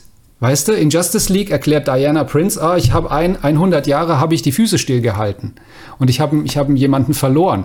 Ja, es wird überhaupt nicht darüber geredet, was irgendwie 1984 passiert ist, als wäre das nie passiert. Ja, ja, aber dann hast du halt diesen Film, der da, da, da spielt. Also das hat ja auch davon, die ganze Welt ins Chaos gestürzt. Also ja, Christoph, also, Christoph, was in den 80er Jahren passiert ist, bleibt in den 80er Jahren. Ja, also es ist, es, ist so, es ist so schlimm. Und jetzt kommen sie dann mit, mit, mit Robert Pattinson als Batman um die Ecke. Dann, also, den haben wir jetzt gar nicht gesprochen. Ja, aber pass auf, es wird noch besser. Es wird noch besser. Die planen, ah, ja. äh, Superman neu aufzulegen. Rate mal von wem, Danken. Rate mal von wem, wer das machen soll. Wer, wer, Superman machen soll? Ja, das ist Nicht Ryan, als bitte nicht Ryan Johnson. Nee, schlimm. Ja, genauso schlimm. Genauso schlimm. wer, kann denn, wer kann denn genauso schlimm Filme machen wie Ryan Johnson? Wer hat denn im Prinzip mit der Outline äh, die äh, Sequel-Trilogie von Star Wars in den Sand gesetzt? Ey, Abrams, ja. Abrams soll letztens. Ach du lieb. Ja. Hat, man denn, hat man in Hollywood denn eigentlich nichts gelernt, wenn man seinen das, Franchise nicht kaputt gemacht haben ja, möchte? Eben. Du siehst, du siehst halt, wie was für kluge Köpfe bei Warner Media da in den, in den Vorstandsetagen hocken. Und jetzt ist das Problem, jetzt passiert nämlich genau das Gleiche, was du mit zwischen Disney und Lucasfilm hast, dass du da zwei Fraktionen hast. Du hast bei Disney hast du die Kathleen Kennedy Fraktion, ja, die mit ihrer Agenda da irgendwie äh, Star Wars durchpeitschen wollen. Und dann hast du die John Favreau Fraktion, ne, bei Lucasfilm, die sagen, nee, also wir wollen das Ding, das Baby wieder, wieder in die Bahn setzen, so richtig, dass das so funktioniert, wie die Fans das auch mögen und kennen und, ne? Und das sind zwei, zwei Seiten, die sich da bekriegen innerhalb des Konzerns. Und du hast das gleiche Spiel jetzt bei äh, AT&T und Warner. Mhm. Die AT&Ts, die sagen, ach, also wenn wir uns die Zahlen angucken, wir hätten nichts dagegen, Snyderverse weiterzumachen, Fortsetzung. Also, und Warner fragst, wird sich mit Händen und Füßen dagegen wehren. Aber am Ende entscheidet der Geldbeutel. Und das heißt, wenn die Fans diesen Film gucken wie blöde und der richtig was einspielt, dann wird, dann wird, dann wird Zack Snyder äh, weitermachen dürfen. Ja, da bin ich fest davon überzeugt. Also guckst dir doch mal an. Da, wir leben jetzt gerade wegen auch Corona, wir leben jetzt in einer Zeit, in der definiert sich praktisch der Erfolg von, von, von deiner Plattform. Ja, und das ist ja jetzt ein HBO-Ding. Der, der, definiert sich der Erfolg deiner Plattform über die Franchises, die du am Start hast. Ja, das ist genau der Grund, warum jetzt äh, Disney auch so krass Gas gibt mit äh, diesen ganzen Marvel-Serien, die da jetzt kommen. Und ja äh, also es tut mir leid, äh, für mich sind sie meilenweit noch von dem entfernt, äh, was, was, was äh, Disney oder eigentlich ja ursprünglich Marvel Studios dann mit, mit diesem ganzen Marvel Cinematic Universe geschaffen hat. Aber DC als, als, als Comic-Verlag und als, als Superhelden äh, ja, ist das einzige, was es noch nebenher gibt, was damit vergleichbar ist. Und von daher wenn die jetzt praktisch den Schlüssel gefunden haben, und das muss man schon zugeben, das haben sie mit diesem Film schon getan. Das ist so. Ja, also das sieht ein Blinder mit einem Krückstock, dass die da eine Nuss gerade geknackt haben, finde ich. Ja, ich will jetzt nicht über den Klee loben, aber es ist ein guter Film.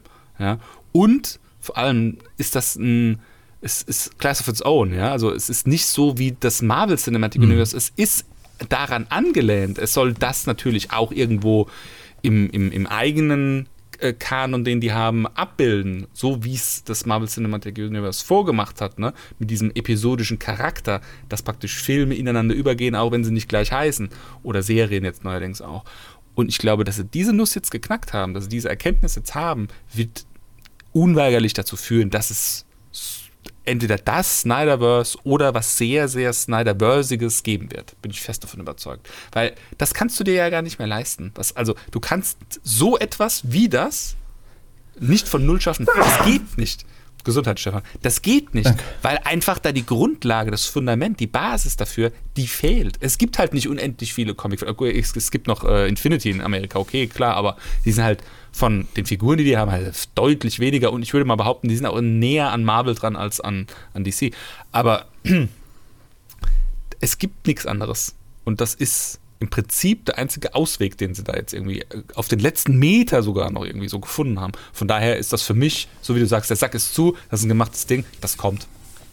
Ja, es hängt, es hängt sehr stark ab mit der öffentlichen, hängt von der öffentlichen Meinung ab. Und äh, Warner Media, die haben jetzt äh, noch bevor äh, der Snyder Cut rausgekommen ist, haben die ja so eine kleine, kleine Medienkampagne gestartet, also haben ein paar, paar sogenannte Hit-Pieces äh, in, in äh, renommierten äh, Fachzeitschriften äh, gelauncht, sag ich mal, also Interviews, wo sie ähm, diese, dieses Narrativ jetzt erzählen mit dem, ja, dass dieser Film jetzt rausgekommen ist, ist ein Sieg der toxischen Fans.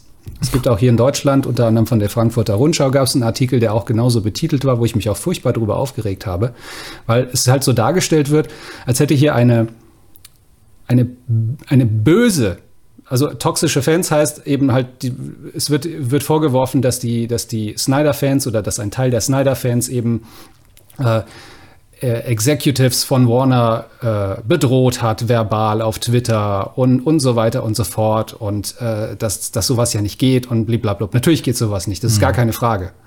Ähm, aber das aber, ist das, was heutzutage passiert. Und ja, das nicht aber, nur in diesem Thema, sondern in jedem Thema in den sozialen Eben, Medien. aber ja, das passiert aber auch jedes Wochenende, äh, also jetzt gerade nicht, aber in, in Bundesliga-Stadien, wenn zwei Fans aufeinander einbrüllen und du hast da die Ultras und die was auch immer, die irgendwelche, da sagt auch keiner, das ist ja eine toxische Fankultur. Mhm. Und der Versuch, jetzt die Snyder-Fans in diese, in diese, diese Ecke zu drängen und sagen, ja, wegen der toxischen Fankultur ist das jetzt passiert. Nein, ist es nicht. Es ist eine Minderheit, die sich da so beschissen verhalten hat, ja, das ist so. Aber die an, auf der anderen Seite hat die Kampagne, diese Release des, des Snyder Cut Kampagne, hat 250.000 Dollar zusammengetrommelt für ähm, ein, eine, ein, zur äh, Selbstmordprävention. Und es gibt sogar eine schöne Reminiszenz in dem Film. Also du spielst äh, jetzt auf die Tochter an, ne, von ihm. Auf die Tochter, genau, weil Zack Snyders Tochter sich ja äh, umgebracht hat. Und du hast eine, eine, eine, eine Reminiszenz im Film und das ist nämlich die Szene, wo ähm, wo Bruce Wayne ja äh, Barry Allen rekrutiert, The Flash, und dann steigen sie ja ins Auto und fahren weg. Und da siehst du einen Moment lang, da fahren sie so eine Autobahnauffahrt hoch und neben vor dieser Autobahnauffahrt hängt ein Plakat auf der Hauswand und da steht You are not alone. und unten steht von steht die Internetadresse mhm. von dieser von dieser ähm, von dieser Non-Profit Organization, äh, die sich eben mit der Selbstmordprävention befasst und die da, da gegründet wurde mit Hilfe dieses dieser Bewegung. Also das muss man im, im Blick behalten. Ja. Dass, dass das dadurch, dadurch geschaffen wurde. Und dann zu sagen, das ist ein Sieg toxischer Fans, das ist Blödsinn. Das ist ein Narrativ, was jetzt wirklich von den, von den Warner-Bossen äh, nach außen getragen wird, um zu sagen, mit sowas wollt, wollen wir und sollt ihr nichts zu tun haben. Distanziert euch davon. Aber es wird, ich, es wird nicht passieren, glaube ich. Nö, ich glaube da auch nicht dran. Ich glaube, ich glaube da fest dran, dass da noch was draus entsteht. Das ist, glaube ich, gemachtes Ding. Das, letzten Endes entscheidet der Geldbeutel. Ja. ja. Und ähm, ich glaube, das spricht jetzt eine ganz deutliche Sprache, was das für ein, was das für ein Hype jetzt in den letzten Wochen erfahren hat, seit dieser Snyder Cut draußen ist, spricht einfach Bände. Das, und ich denke, dass das auch, ich habe jetzt noch keine konkreten Zahlen gesehen, du hast ja schon ein bisschen was gesagt, Christoph, aber ich glaube, dass das ganz klar sich abzeichnen wird, dass da einfach noch Geld zu verdienen ist und überall da, wo Geld zu verdienen ist, wird auch Geld verdient werden. Das ist einfach so. Das ist Hollywood am Ende des Tages. Ja. Ja, dann würde ich sagen, angesichts der fortgeschrittenen Zeit, wir haben so, man könnte noch locker zwei, drei Stunden über diesen Film sprechen. Aber ähm, ja, ich würde sagen, wir kommen langsam mal zum Schluss und zur Bewertung. Danke. Warum muss eigentlich immer ich anfangen? Ähm, puh, schwierig diesmal, schwierig, schwierig. Also, ich bin ein ausgesprochener Fan von Zack Snyder-Filmen. Ich bin auch ein Fan von so Sachen wie 300, die ja eigentlich leichte, sind wir mal ehrlich zu uns selbst, ist sehr leichte Kost. Ne? Die leben von der Ästhetik weniger, mehr als äh, von, der, von der Handlung als solches. Ich glaube, ein ähnliches Thema haben wir hier jetzt auch wieder. Da passiert jetzt nicht so mega viel. Ne? Also Superman stirbt und wird wiederbelebt. Es kommt ein Alien auf die Erde und muss verschwinden irgendwie. So, das ist der Film so in zwei Sätzen. Von daher kriegt er jetzt keine gute Note von mir für Tiefgang, kriegt aber da einen Zack Snyder-Bonus, ganz klar, weil das nicht die Erwartungshaltung ist, mit der ich in den Zack Snyder-Film reingehe. Er kriegt von mir ein ganz besonderes Lob für die Cinematografie, die Anmutung, die Ästhetik des Films finde ich hervorragend, finde ich ganz toll, hat mich super, super abgeholt. Ich fand diese Einteilung in Kapitel ein bisschen aufgesetzt das hat nicht richtig eigentlich zur Einteilung der einzelnen Abschnitte gepasst. Das war am Anfang noch ein bisschen versetzt, da, da habe ich es verstanden, warum das gemacht wurde. Später ist dann die Handlung eigentlich nahtlos weitergegangen und es wurde dann einfach gesagt, so, Chuck, hier fängt jetzt ein neues Kapitel an, aber das war jetzt kein neues Kapitel für mich. Deswegen Punktabzug für diese fake-episodische Anmutung, die keine ist. Äh, Pluspunkt für die Darstellung von DC Comichelden, die ich für schwierig halte. Ich halte Superman für super, super schwierig aufgrund seiner Allmacht. Ist einfach, ein un, ist einfach eine uninteressante Figur letzten Endes eigentlich. Für, für diese Art von Super, Superhero-Movie. Weil halt, was soll schon passieren? Da kriegt ein bisschen Krypton, Kryptonit unter die Nase gehalten und dann wird er schwach und alles andere geht nicht, weil allmächtig. Von daher, ähm, auch schon für The Man of Steel übrigens und auch für Batman wie Superman, ähm, absoluten Daumen hoch von mir. So, jetzt quatsche ich irgendwie schon ewig über den Film, aber habe immer noch keine Schulnote im Kopf gefasst. Schwierig. Ah, ich, will, ich will nicht zu schlecht geben, weil ich mich dann irgendwie schlecht fühle, weil ich den Film eigentlich gut finde. Ich will nicht zu gut geben, weil er doch schon mehrere Schwächen hat, aneinandergereiht. Eine 2 minus mit Sternchen. uh. Ist aber besser, als ich, als ich dachte. Ähm, ja, ich, ich würde gerade mal weitermachen. Ich würde, du hast ja den, du hast ja die äh, Whedon-Version nicht gesehen, danken. Also du hast ja die Whedon-Version nicht gesehen. Die werde ich mir, glaube ich, auch nie angucken. Ähm, Deswegen muss man das natürlich auch immer damit vergleichen. Die Whedon-Version war quasi eine 5. Also, ich will nicht sagen eine 6, weil ich würde sagen, Filme, die eine 6 haben, besprechen wir hier auch gar nicht groß. Äh, weil, ja, nee, das, nee. Aber trotzdem, das ist halt wirklich eine 5. Also es ist Wieso? Wir haben, doch, wir haben doch Star Wars 7, 8 und 9 besprochen. ja, es, also es ist wirklich, es ist kein guter Film. Also die, die Prämisse ist nicht sonderlich tiefgängig, wie du sagtest, und dazu ist es noch an allen Ecken und Enden schlecht gemacht. Der Whedon Cut. So.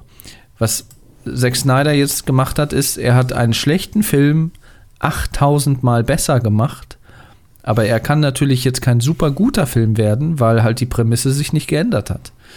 So, und äh, das ist auch das große Manko von diesem Film. Da kann Zack Snyder nichts für. So, ich meine, weiß nicht, wie viel Mitspracherecht der dann halt beim Drehbuch gehabt hätte und Chris Terrio hätte reinreden können, aber ja, hätte, hätte Fahrradkette, ist halt so. Ähm, man muss halt wertschätzen, dass er aus diesem schlechten Film ein, ein ähm, ja, was heißt, hat er einen guten Film gemacht? Das ist halt die Frage so. Wie würden wir den Snyder Cut beurteilen, wenn es den Whedon Cut nie gegeben hätte? Was ist, wenn wir 2017 den Snyder Cut im Kino gesehen hätten? Wie hätten wir dann darüber geredet? So, das, ne? Aber wie gesagt, hätte, wäre, wenn, ist schwierig. Ähm, also er hat ihn viel, viel besser gemacht. Er hat ihm seinen, seinen Look, sein Signature aufgedrückt. Ich mag den Look, die Ästhetik, wie du auch schon sagtest, Duncan. Diese, diese dunklen Töne, dieses desaturierte Bild und auch so die, die, der Mut, sich auch zu trauen, zu sagen, hey, komm, 4 zu 3 und so weiter. Mhm. Einfach, ja, zu, einfach zu sagen, das ist jetzt, das ist jetzt hier mein Ding, das ziehe ich jetzt durch, so hätte es sein können und sollen, wenn es nach mir gegangen wäre. Ähm, und deswegen würde ich dem Film. Boah, schwer, ich, ja, ja, ich schwanke zwischen 3 plus ist mir irgendwie dann doch nicht gut genug, aber eine 2 minus wird dem dann auch wieder nicht gerecht. Aber am Ende des Tages, weil ich habe auch schon tatsächlich überlegt, gucke ich mir den tatsächlich nochmal an. Äh, das ist, das, das mache ich dann schon bei Filmen, die mich auch irgendwo auf eine Art und Weise begeistert hat. Das hat er nicht wegen des Inhalts, aber wie gesagt, wegen, äh, wegen der Ästhetik. Und das, ja, ja, ne, sagen wir eine 2 mit einem fetten Minus. Also ich mach's kurz. Es ist oft gefallen das Wort gut, gut, gut. Von mir gibt es eine 2. Ja. Naja, dann sind wir ja insgesamt bei 2 minus bis 2. Also fast 2. Ja. Ja, ist ein, guter, ist ein guter Film. Ist ein guter Film und ein guter Startschuss. Den darf man jetzt halt nicht versauen, aber ein guter Startschuss für ein interessantes Finale oder sogar wenn man dieses Finale dann als Auftakt für neues äh, DC, Extended Universe, wie auch immer man das nennen möchte, sehen möchte, ne? so in Analogie zu, zu dem, was Marvel gemacht hat, äh, kann das ein toller Startschuss werden. Gesetzt den Fall, es gibt hier noch etwas, was danach kommt. Ja, ist halt long way to go. Also angesichts der Strukturen, die da im Hause herrschen, was, was Christoph ja auch schon erklärt hat, ist ihm, glaube ich, nicht zu empfehlen, zu sagen, okay, komm, wir machen jetzt so ein richtiges Snyderverse, DC, EU-Verse, DC-Verse, wie auch immer, äh, nach, dem, nach dem Modell Marvel. Ich glaube, die müssen sich halt erstmal so ein bisschen, bevor die halt wirklich einen Plan haben und wirklich eine Agenda haben, was, was Disney und Marvel ja hat, müssen die halt erstmal so ein paar Volltreffer landen. So, und das wäre jetzt, oder der Snyder Cut wäre jetzt einer davon. Die brauchen halt vor allen Dingen, brauchen die so Galionsfiguren wie, ähm, wie einen, wie einen ähm, Kevin Feige oder sowas, ja, der da halt irgendwie so seine schützende Hand irgendwie auch drüber hält und da das dann auch ein bisschen so koordiniert. Mhm. Weil wenn du halt nur so Studiobosse hast, wie ich das jetzt von Christoph gehört habe, die ja irgendwie von, von AT&T oder von Warner, von wo auch immer irgendwie um die Ecke kommen und immer nur irgendwie mit dem Geldbeutel denken, dann ist das zum Scheitern verurteilt. Das mag jetzt vielleicht erstmal das Thema wieder befeuern, weil die merken und, und, und Lunte wittern da irgendwie, äh, da ist Geld zu holen, da ist Geld zu machen, aber du brauchst schon so einen, der den Franchise in, im Prinzip owned, in dem Sinne, dass er darauf achtet, was ja, ja. wird wo, wie, wann gemacht. Ja, aber nee, aber das passiert ja eh nicht. Das passiert ja jetzt schon nicht. Eben, also das, das sehe ich diese, diese Filme, diese Filme, diese Filme, die sie ja haben in ihrem DC, also man kann es ja nicht DCU nennen. Das einzig kohärente, was was was was existiert bisher, ist eben Man of Steel, Batman vs Superman und Justice League. Die die die die folgen ja direkt aufeinander quasi. Man kann die so gucken. Äh, du kannst Wonder Woman kannst du noch mit dazwischen reinschieben, den ersten Teil. Äh, und ja, gut, jetzt Aquaman hinten dran, meinetwegen, aber der ist schon auch so bonbonbunt und, und Dings, der, der, der fällt da auch so total raus, aber den, da will ich noch das Zugeständnis machen, dass er dazugehört. Aber der Rest, Suicide Squad Nee, nee. und, und Harley Quinn und, und äh, äh, Shazam und äh, das ist und eben Wonder Woman, der zweite Teil, das ist alles so, so Kraut und Rüben. Und das, was sie ja angekündigt haben, was jetzt noch kommen soll, ist auch noch, noch mehr Kraut und Rüben. Also, ich weiß nicht, was, worauf, wie die, wie die Richtung geht. Also die einzige Chance ist tatsächlich dann hier diesen, diesen Weg dann stringent zu folgen, eben der Version von Zack Snyder und das, das Baby halt äh, äh, in die Wiege zu legen oder halt, wie gesagt, das in den Endbahnhof zu fahren mit, mit Justice League 2 und 3 und gut ist. Ja. Und dann hast du einen Abschluss dafür, weil, Ja. Wie gesagt, du hast jetzt einen mächtigen Cliffhanger, du hast die Leute heiß gemacht drauf und das wäre super, super schade, wenn das jetzt dann so aufhört. Und Vielleicht muss es ja auch kein, vielleicht muss es ja auch kein Universe im Sinne von Marvel werden, sondern vielleicht ist es ja auch einfach eine gute Trilogie. Ja, so eine Justice League Trilogie am Ende des Tages dann irgendwann mal in der Zukunft. Kann ja auch passieren. Sowas wie so ein Matrix oder sowas. Nicht, dass die Trilogie gut wäre, aber so angelegt. Ja, wir werden es erfahren. Gut, Leute. Demnächst auf dem Streaming-Portal ihrer Wahl. ich finde das eine Zumutung, ne? Also bis du diese ganzen Filme dann irgendwie mal irgendwie zusammen abonniert hast in den verschiedenen Dienstleistern, meine Güte, ey. Da müsste sich auch mal langsam was ändern, aber das wird nie kommen. Naja, früher hast du die, die Sachen halt alle im Laden kaufen müssen.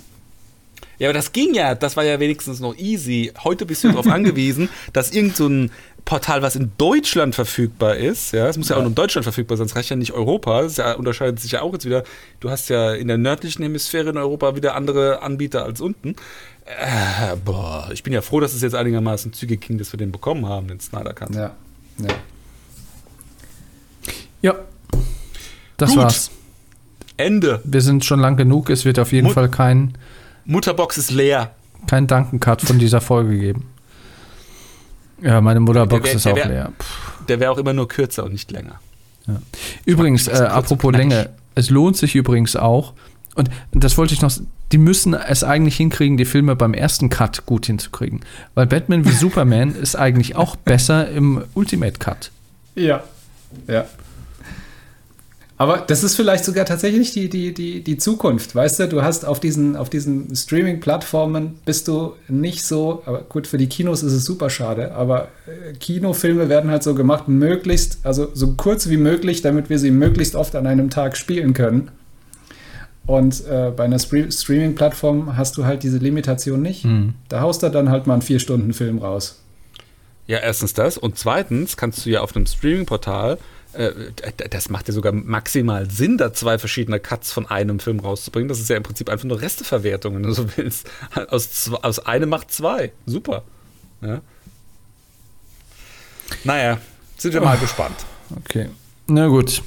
Dann soll es das für heute gewesen sein. Folgt uns auf Instagram, TikTok, Snapchat unter NFFS Podcast. Oder wolltest du noch was sagen, Christoph?